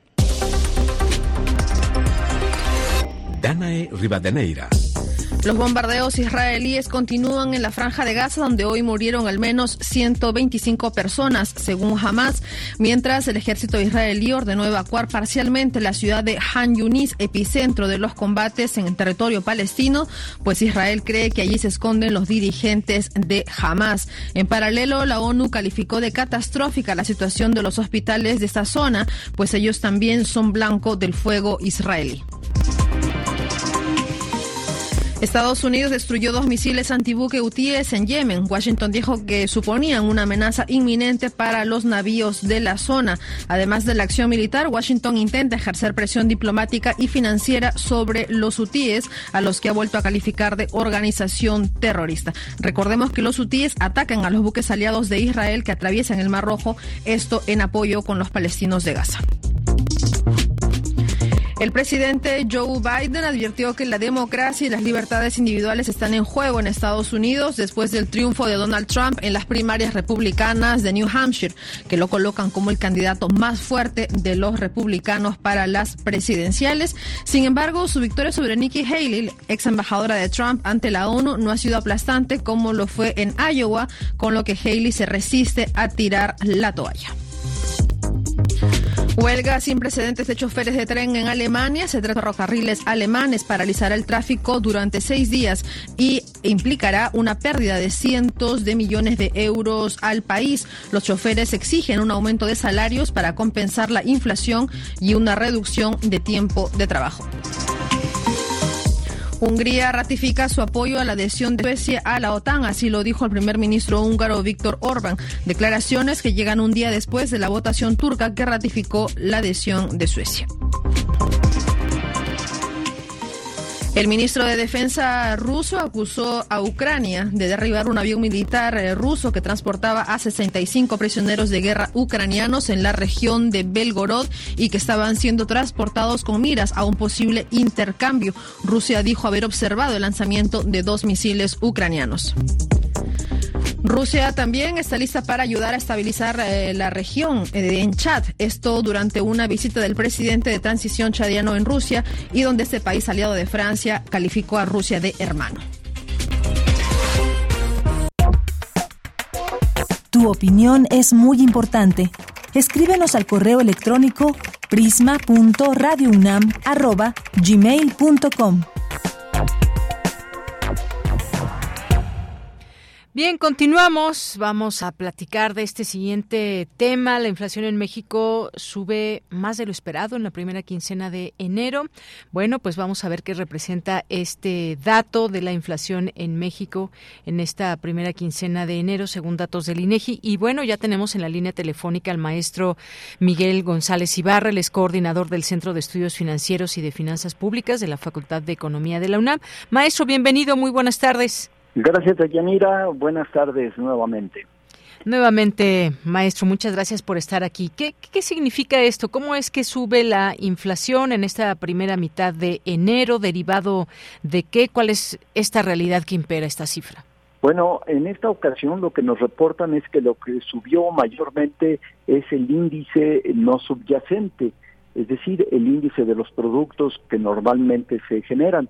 Pero allí la parte preocupante es el incremento que tuvo una serie de productos básicos, con el 25%, por ejemplo, de incremento en el precio del jitomate y un poco más moderados, pero por arriba o cercano al 10% en el caso de la cebolla, el tomate y otros productos agropecuarios. Esto se explica porque pues son productos que se generan eh, y dependen de las condiciones eh, geológicas, hidrológicas y esto ha hecho que las cosechas hayan sido menores a lo esperado y por supuesto en la medida que ha seguido aumentando el consumo pues esto presiona los precios. Por otro lado, este aumento que era inesperado porque recordemos que el año pasado la inflación de todo el año terminó en 4.6%, entonces esperaba que continuara descendiendo. Esto lo que pone en realidad es presión al Banco de México sobre la no comenzar de una manera anticipada como se tenía la baja en las tasas de interés. Incluso el propio eh, presidente, el propio director del Banco Central, de los bancos centrales, del Banco Central de Pagos, que es este Agustín Cárcens, anteriormente fue también gobernador del Banco de México, advierte a todo el mundo sobre el riesgo de bajar anticipadamente y de manera abrupta las tasas de interés, porque los riesgos a nivel mundial no han terminado, sobre todo en Europa se pretende que habrá una fuerte presión en los precios debido al conflicto en Medio Oriente que está haciendo que no se pueda navegar este por el Mar Rojo y atravesar el canal de, de, Suez por el conflicto allí, sobre todo con eh, con las con estas eh, tribus hutíes que eh, impiden el transporte de los bancos. Entonces tienen que dar la vuelta a toda África y eso incrementa los precios. Sobre todo tomemos en cuenta de que actualmente Europa no puede seguir importando por el conflicto también en Ucrania con el gas a través del gasoducto eh, este, el gas ruso. Entonces tiene que estarlo transportando por barco y el barco al dar la vuelta a toda África pues incrementa los costos. Entonces en todo el mundo tenemos una alerta por el alta, por el que continuará el alza de los precios. En el caso de México, al no haber una perspectiva de, eh, eh, de, baja en las tasas de interés, seguramente se presionará al consumo. Los, las familias deberán de ser más prudentes porque les va a resultar mucho más caro si hacen uso del crédito para financiar su consumo. Sin embargo, existe otro riesgo. En realidad, siguen llegando las eh, compañías extranjeras que comienzan a hacer inversiones, pero todavía no a producir. Esto es derivado de la eh, relocalización económica por el nearshoring. Y bueno, esto hace una derrama económica, un sostenimiento de, al alza del tipo de cambio, lo que genera presiones en las finanzas por la deuda pública externa e incluso también para las empresas. Y por el otro lado, es un año electoral. Y ya hemos visto que se va a tener un déficit programado más alto de lo que tenemos en los últimos 20 años. Y eso pues es un riesgo también de que tengamos un déficit fiscal tan alto y se presionen las este, las tasas de interés. Entonces, hay que ser muy cautelosos en este año Eh, y finalmente yo te diría, Deyanira, que comentábamos en la emisión pasada en que eh, hice el comentario, pues esto presiona en realidad también los salarios mínimos, porque realmente lo que se está presionando son los productos de la canasta básica y esto pues merma la capacidad de compra de los salarios mínimos. Así es, y ahorita me hizo con eso que me está comentando a recordar esto que decía el presidente que va a haber una, pues una, o ya hizo una propuesta de que el salario mínimo, eh, pues tenga que ver con que no esté por debajo de la inflación. En este caso, pues sería un, un buen ejemplo de ello, ¿no? Claro, pero recordemos, como comentaba en, una emisión pasada, que, los aumentos al salario mínimo, por lo menos hasta ahora, se hacen hasta final del año con el incremento de precios del año que termina. En este caso, pues hizo un incremento importante eh, del año pasado, pero comienza a mermarse con el incremento de los precios de lo que será en todo el año, comenzando ahorita con una inflación muy alta, y no se ajustará sino hasta el fin del año. Y esperemos que para el 2025 se haya logrado contener la inflación, aunque ya se reconocen por los distintos analistas que no se va a lograr la convergencia a la meta del Banco de México aún el próximo año 2025, sino tardará un poco más. Así es. Bueno, pues ahí está, todo influye, todo esto que nos ha platicado, eh, cuáles son las, las razones, hay alertas o no en este sentido de la inflación y bueno, pues también la reacción del, del, eh, del peso mexicano que pues bueno, en cambio ha ganado terreno frente al dólar este miércoles, maestro. Sí, así es. Lo que comentaba es de que ante la perspectiva de que se mantenga se mantengan las tasas de interés elevadas, que no haya un ajuste a la baja y la entrada de capitales para invertir debido al nearshoring, eh, pues esto hace que haya una gran cantidad de dólares y hace que el precio se aprecie, ¿no? Así es. Y bueno, pues ahí están estos elementos que debemos de tomar en cuenta cuando tratamos de entender por qué esta cifra de la inflación. Veremos cómo va avanzando todo esto. Eh, algunos títulos que vemos, algunos titulares, es sorprende, algo que tomó por sorpresa. Eh, ¿Es así de esta manera, maestro? Sí, evidentemente, todo se esperaba que la inflación continuara descendiendo como lo ha hecho en algunos otros países de América Latina, salvo Argentina. Y este, pues en el caso de México, aunque la tasa de inflación es mucho más baja que el resto de América Latina, la tendencia no fue descendente, sino a principios del año fue ascendente. Y entonces resulta preocupante pues investigar por qué está sucediendo esto. Y ya vemos que es pues una eh, estrechez en la oferta que existe dentro del país. Así es. Bueno, pues seguiremos con este con este asunto, monitoreando, por supuesto, también entre los precios y demás. Se habló de frutas y verduras que tuvieron incrementos y que bueno, pues esto fue lo que provocó también esta inflación. Muy bien, este de Yanira, pues sí, esa es la perspectiva que tenemos y que eh, nuevamente la recomendación ser muy cautelosos en el consumo porque seguirán altas las tasas de interés si se piensa hacer consumo utilizando tarjetas de crédito. Así es, ojo con eso también. Y maestro, yo sé que no estaba, no, no estaba entre las preguntas que le, le dijimos o los temas que íbamos a comentar, pero no puedo dejar de preguntarle si usted tiene algún comentario en esto sobre lo que dijo el presidente, que tiene algunas interrogantes para, eh, para Ernesto Cedillo, expresidente de México, porque tiene que ver finalmente con temas también que atraviesan la parte económica de alguna manera y, y dice el presidente por qué daño a los trabajadores con su reforma de pensiones, por qué desapareció los trenes de pasajeros, por qué absorbió deudas de particulares con el FOBAPROA o por qué no aumentó el salario de los trabajadores. ¿Tiene usted algún comentario que, claro, eh, sería no sé cuánto tiempo, pero es un tema muy largo. ¿Cuánto, ¿En cuánto tiempo quieres que te haga el... Pues alguna respuesta, sí, algunos minutos que usted tenga de su tiempo. Tenemos aquí algunos claro, minutos. Bueno, eh, perfecto. Mira, yo te diría que este, estos comentarios derivan de la ignorancia de lo que eh, sucedió en la economía mexicana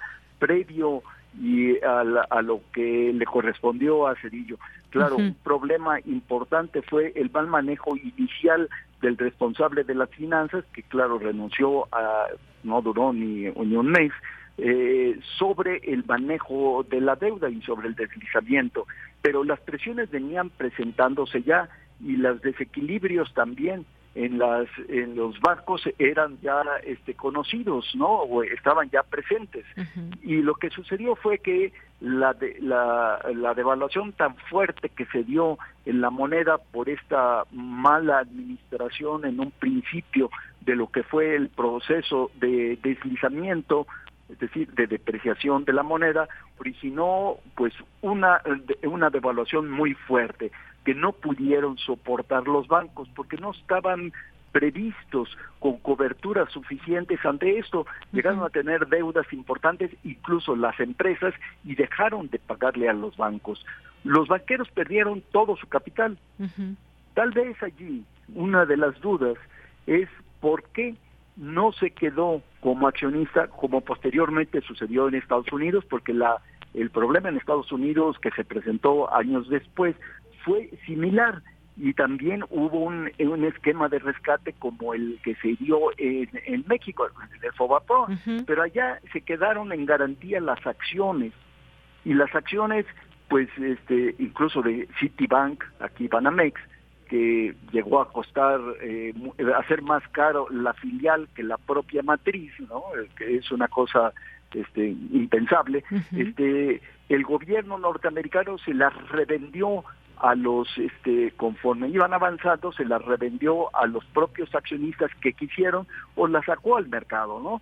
Ese sería, pero se basaron en la experiencia mexicana y fue, pues muchos años después. Eso hubiera podido hacer el gobierno mexicano, pero no teníamos experiencia en este tipo de trabajos. Y además el FOBAPRO se había generado para prevenir y tener recursos, es decir, un seguro contra este tipo de problemas.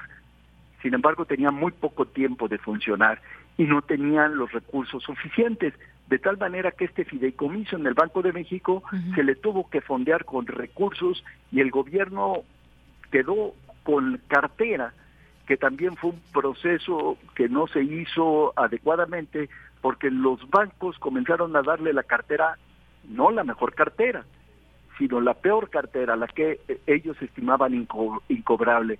Desde el punto de vista contable, pues estaban los eh, el crédito otorgado a los bancos por el gobierno estaban en realidad respaldados por los créditos de sus eh, clientes que le dieron los bancos. Lo que no se contaba y no se analizó es que eran recursos que no se iban a poder comprar. Y de allí vino la bancarrota, ¿no? Sin embargo, hubiera sido peor. Si se hubiera dejado sin apoyar al, al sistema financiero mexicano hubiera sido impensable, porque no podemos tener ninguna economía moderna sin un sistema financiero.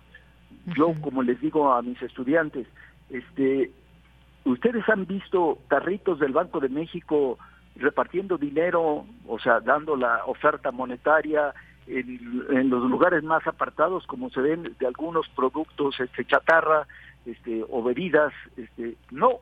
¿Quién hace esa distribución de los medios de pago en el país? El sistema financiero. Entonces, sin un sistema distribuidor de medios de pago, que es el sistema financiero, una economía no puede funcionar. Había que rescatarla. La forma, a lo mejor, como se manejó ante la falta de experiencia en estos, incluso a nivel mundial, pues es a lo mejor un poco cuestionable. Muy bien. Bueno, pues gracias por este comentario, maestro Miguel González, que no pude dejar de hacerle ya teniéndolo aquí al aire. Muchas gracias. De nada, hasta luego. Hasta luego, muy buenas tardes. Gracias al maestro Miguel González Ibarra, coordinador del Centro de Estudios Financieros y de Finanzas Públicas de la Facultad de Economía de la UNAM. Continuamos. Queremos escuchar tu voz. Síguenos en nuestras redes sociales. En Facebook como Prisma RU y en Twitter como arroba PrismaRU. Bien, pues nos vamos ahora a la sección de saludarte y hoy en esta sección nuestra compañera Virginia Sánchez nos hablará sobre la importancia de la microbiota intestinal para nuestra salud.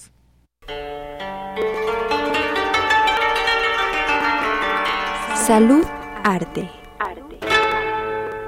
Podemos hacer de la salud y la alimentación todo un arte.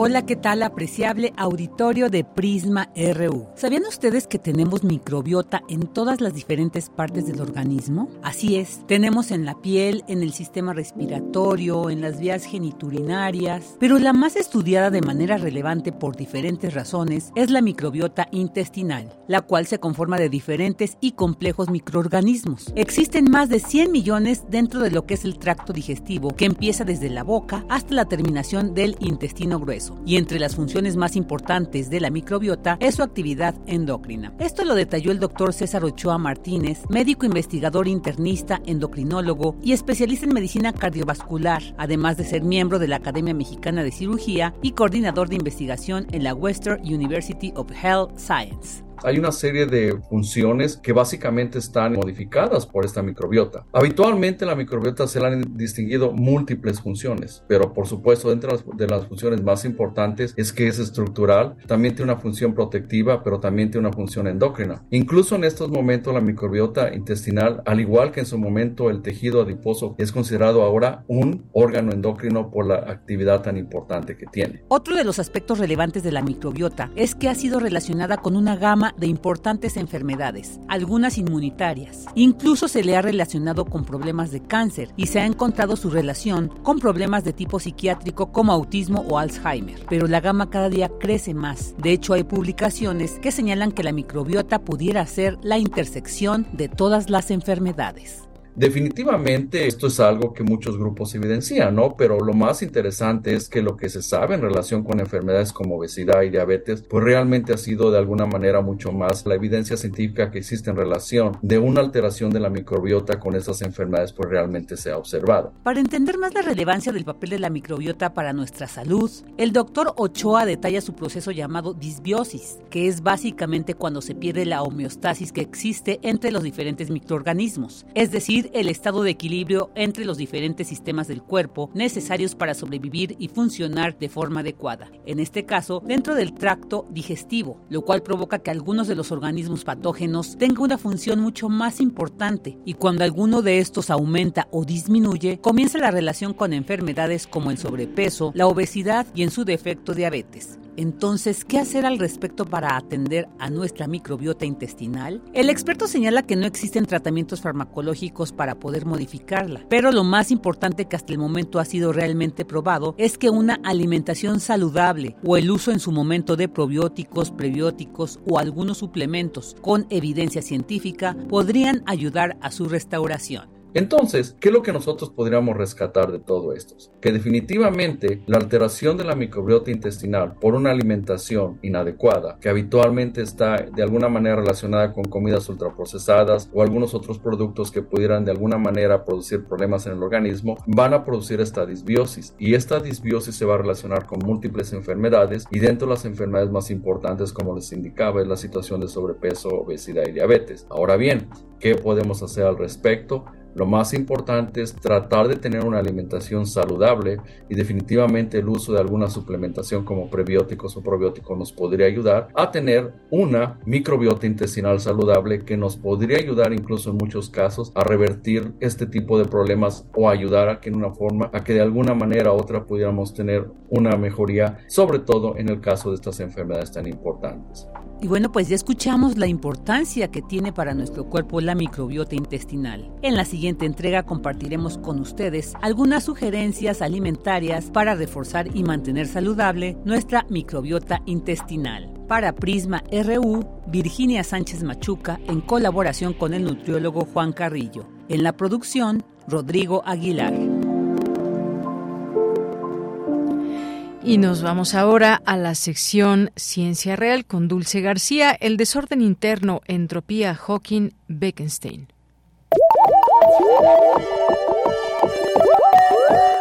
Ciencia Real. Más allá de las verdades están las realidades. Capítulo 3. El desorden interno.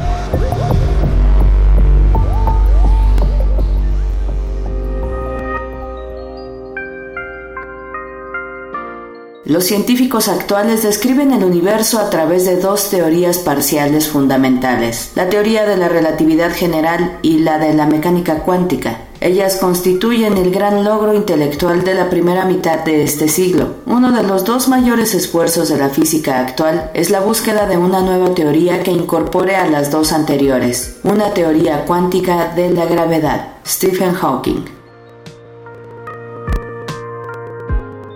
Saludo con mucho gusto al auditorio de Prisma RU. Hoy sigo platicándoles sobre las contribuciones de Hawking y toca el turno a la termodinámica de los agujeros negros, que no inició con él, pero que le dio la idea de una importante analogía, lo que se conoce como la entropía de Hawking-Bekenstein. El doctor Miguel Alcubierre, académico del Instituto de Ciencias Nucleares de la UNAM, nos explica de qué se trata. En 1970, Hawking se, se empieza a enfocar en los agujeros negros y en 1971 se le ocurre una idea que en ese momento todavía está muy verde, si quieren. Entonces piensa que en analogía con la segunda ley de la termodinámica, la termodinámica es la parte de la física que nos permite entender cómo funcionan los sistemas con temperatura y tiene una aplicación directa en el diseño de motores, por ejemplo, para coches o para trenes y demás, pero es la que nos habla de cómo funciona la temperatura, cómo se equilibra la temperatura de diferentes sistemas, etcétera. Y en la termodinámica hay una propiedad que tienen los sistemas que se conoce como la entropía. La entropía uno la puede quizá entender como el, el, el nivel de desorden en un sistema físico. Si un sistema físico está muy desordenado, tiene entropía muy alta. Si está muy ordenado, la entropía es muy baja.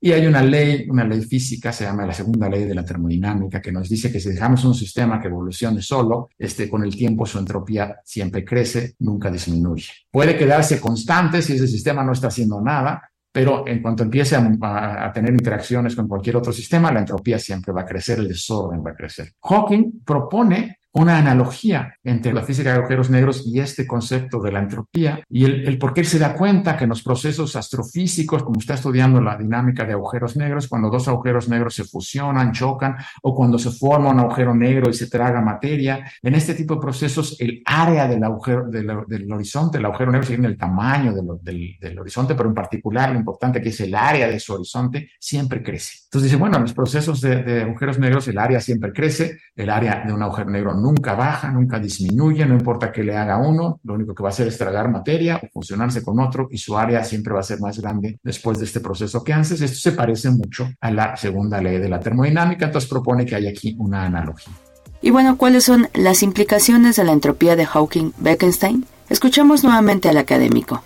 En 1972, Bekenstein va aún más lejos que Hawking con esta analogía termodinámica y propone una expresión en matemáticas, en una fórmula matemática para relacionar directamente el área de un agujero negro con una entropía y dice los agujeros negros tienen esta entropía. Hawking como que esto le cae gordo al principio porque dice de alguna manera yo había sugerido la idea, pero, pero Bekenstein propone algo que yo no había llegado a proponer, como que yo nomás lo, lo dejé como una idea suelta, en cambio Bekenstein propone una ecuación matemática para esta entropía y eh, para 1974 Hawking trabajando otra vez en este tema muestra que la propuesta de, de Bekenstein es de hecho correcta, la demuestra de una manera mucho más formal y fija una constante de proporcionalidad que Bekenstein había dejado sin fijar porque no sabía cuánto valía. Hawking la, encuentra el valor de esa constante a partir de cálculos teóricos muy sofisticados. Entonces, hoy en día se le conoce como la entropía de Hawking-Bekenstein, este, de un agujero negro, este, y, y, eso dio origen a toda una nueva área de investigación en ese momento que era estudiar en mucho detalle esta analogía que se podía establecer entre la física de los agujeros negros y la física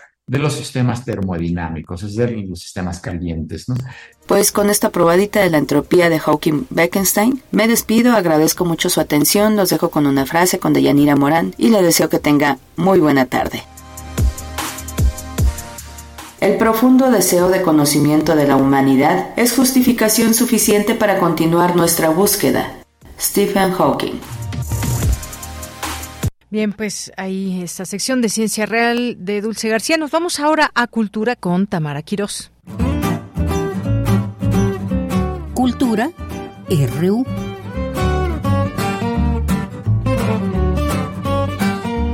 Deyanira, qué gusto saludarte, al igual que a las y los que nos escuchan a través de estas frecuencias universitarias. Hoy tenemos información de artes escénicas y es que este próximo jueves inician funciones en el Teatro El Granero Javier Rojas la obra La Señora Kong. Para platicarnos todos los detalles nos enlazamos vía telefónica con César Alcázar, él es actor y parte del elenco de esta propuesta escénica. ¿Qué te parece si nos platicas quién es la señora Kong y, y, a qué alude, no? También este título. Ok, bueno, pues la obra, como ya bien lo dijiste, que se titula La señora Kong, Es un texto que escribió el maestro Ignacio Escárcega y que también dije la puesta en escena. Digamos que alude, mm, si yo lo pudiera describir como en, en palabras propias, para mí es, es como abrir el álbum de fotografías familiar, como aludiendo todo este tiempo a esta melancolía de, del recuerdo del pasado. También creo que es un bello homenaje a pues a todas esas mujeres, específicamente a nuestras madres, abuelas, bisabuelas, que se esforzaron, ¿no? En un tiempo difícil en el que eh, pues las mujeres no tenían como las cosas tan fáciles para poder sacar adelante a sus hijos, ¿no? A toda su familia. La señora Kong, eh, pues trata de la historia de Francisca, mejor conocida como Panchita, para toda su familia y amigos, que es una mujer joven, viuda, que, que tiene tres hijos y que vive en, en Santa María la Ribera, en México de los años 40. ¿No? Y una, una particularidad que tiene esta mujer es que es una apasionada del cine y de la música de aquella época. De ahí, pues, el título de La señora Kong, porque vamos a hacer, digamos, referencia todo este tiempo a la película de King Kong de aquella época, ¿no? Y que va a tener una conexión tremenda con este personaje, que es Panchita, ¿no?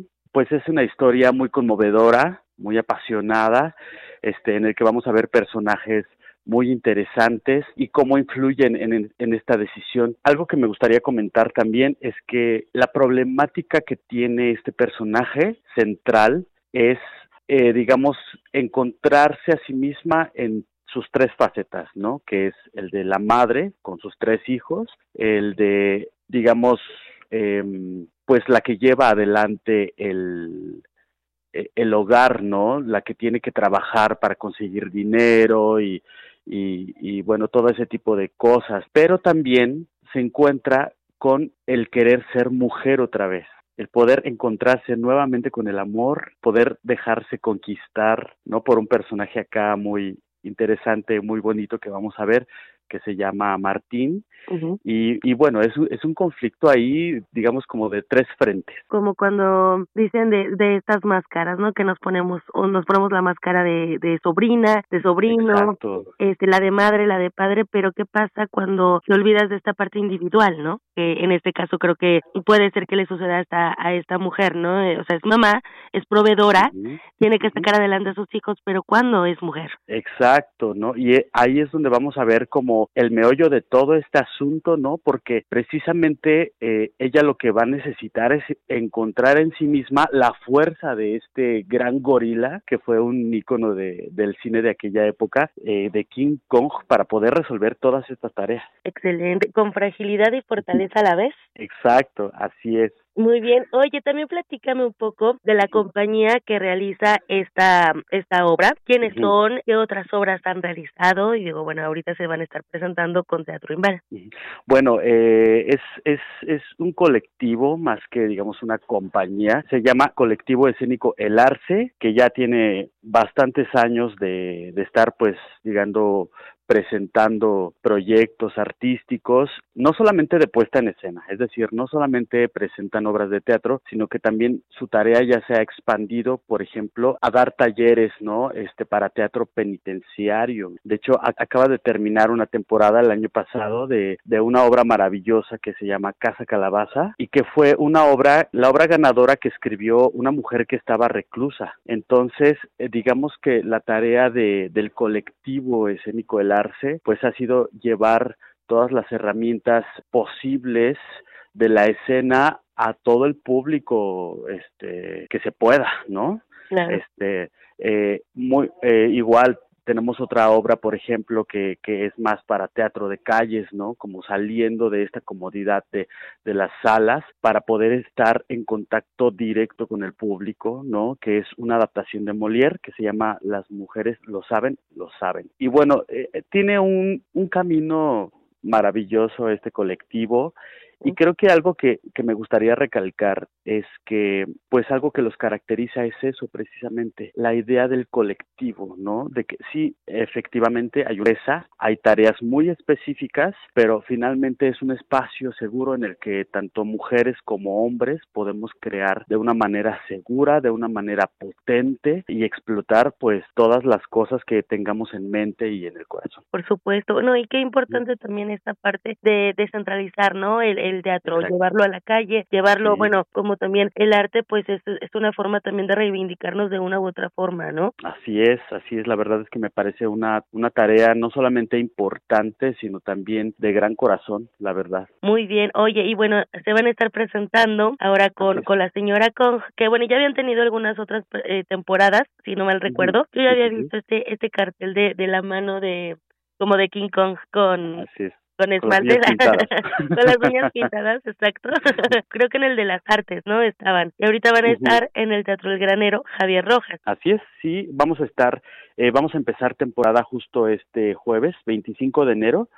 Eh, y vamos a terminar hasta el 18 de febrero y vamos a dar funciones de jueves a domingo en horarios de teatro, que son jueves y viernes a las 8 de la noche, sábados a las 7 de la noche y domingos a las 6 de la tarde. La obra tiene una duración de aproximadamente 80 minutos y pues es prácticamente para toda la familia. Eso. Muy bien. Bueno, pues vamos a dar difusión, César, para que conozcan lo que están haciendo a través de este colectivo y bueno, también para para ir encontrándonos, ¿no? En el teatro y en estas reflexiones que nos están eh, compartiendo a través de la señora Kong y bueno, también a través del colectivo que ya nos nos hablaste de él y qué importante también hablar de, de este colectivo escénico El Arce. Este, yo solamente, eh, si tú me lo permites, sí este, me gustaría, pues tenemos una pequeña sorpresita para todos nuestros radioescuchas. Este, pues tenemos cuatro cortesías dobles para esta función del viernes 26 de enero. Perfecto. Entonces, eh, si tú me lo permites, eh, que se puedan comunicar aquí a Radio UNAM, ¿no? Para que puedan obtener los, los, los boletos. Son cuatro pases dobles. Cuatro pases dobles para este viernes 26 de enero. Que se comuniquen a través de nuestro Twitter para que también los etiqueten, bueno, o sea, Teatro Imbal, o ustedes también están como eh, Colectivo Escénico El Arce en Twitter. Eh, estamos como Colectivo Escénico El Arce en Facebook y en Instagram. Bueno, que nos muestren que lo siguen en Instagram, ¿qué te parece? Eh, ah, me parece perfecto. ¿No? Que nos los compartan en Twitter, que lo siguen en Instagram, para que se lleven estas cuatro cortesías dobles. Perfecto. Te agradezco que nos tomes la llamada y enhorabuena por, por este inicio de, de funciones. Que sea una muy buena temporada. Muchísimas gracias, pues los esperamos aquí con muchísimo amor. César Alcázar es actor y parte del elenco de La Señora Kong. Hasta aquí la información. Que tengan excelente tarde. Hasta mañana. Elogio de la infancia. Álvaro Solís. Palmeras en constante movimiento.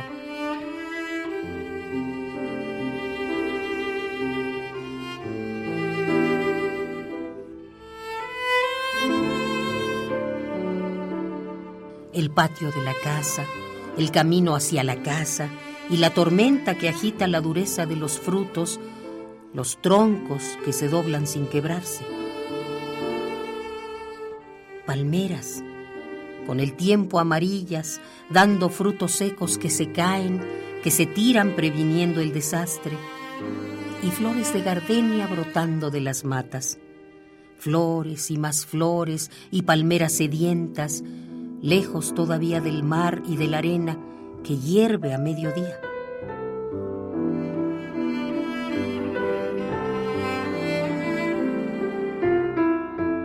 Palmeras altas y otras pequeñas al alcance de las manos, del machete acapulqueño de mi padre, rebanando los frutos, tomando la sangre transparente de los cocos que la tormenta precipita la catástrofe.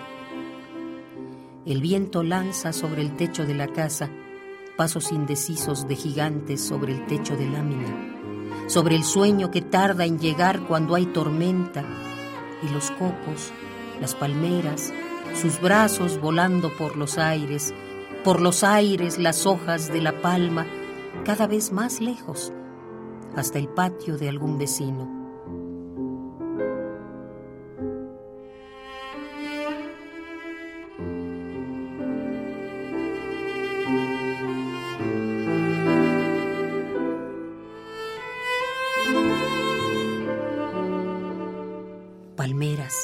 Que resisten las tormentas, pero no los rayos. Palmeras que resisten la inclemencia del sol, pero no el recuerdo. Palmeras tirando cocos aquí y allá. Palmeras invisibles, silenciosas, meciéndose en el aire.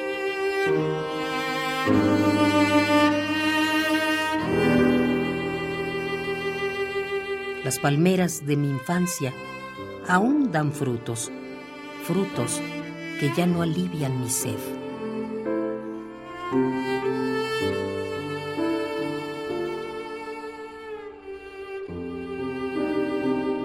Elogio de la infancia, Álvaro Solís.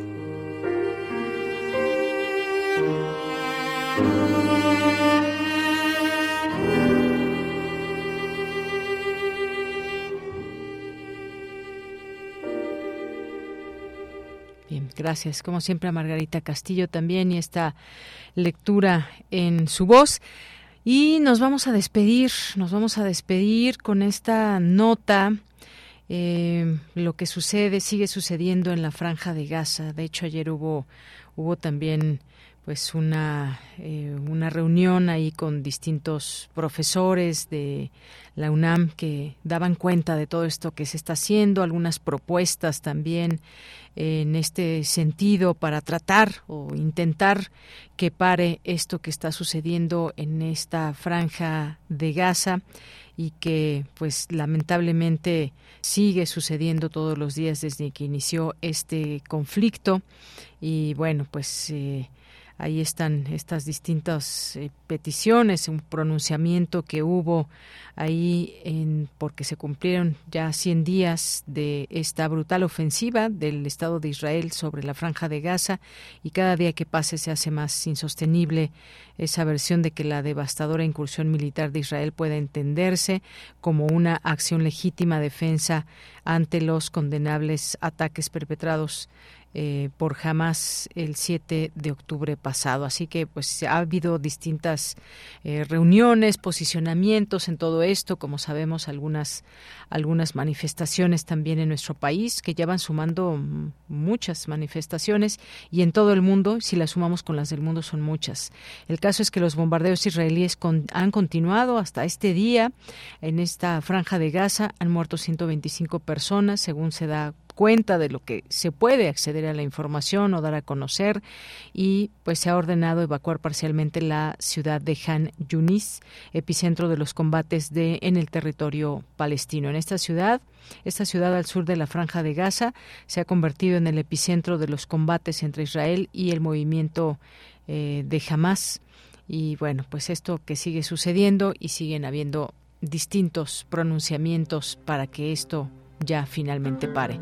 Nos vamos a despedir con un poco de música, música de Palestina. Con esto nos despedimos. La canción se llama Nada, Clarice Vitar. Muy bien, pues con esto nos despedimos. A nombre de todo el equipo, soy de Yanira Morán. Gracias por su sintonía y hasta mañana.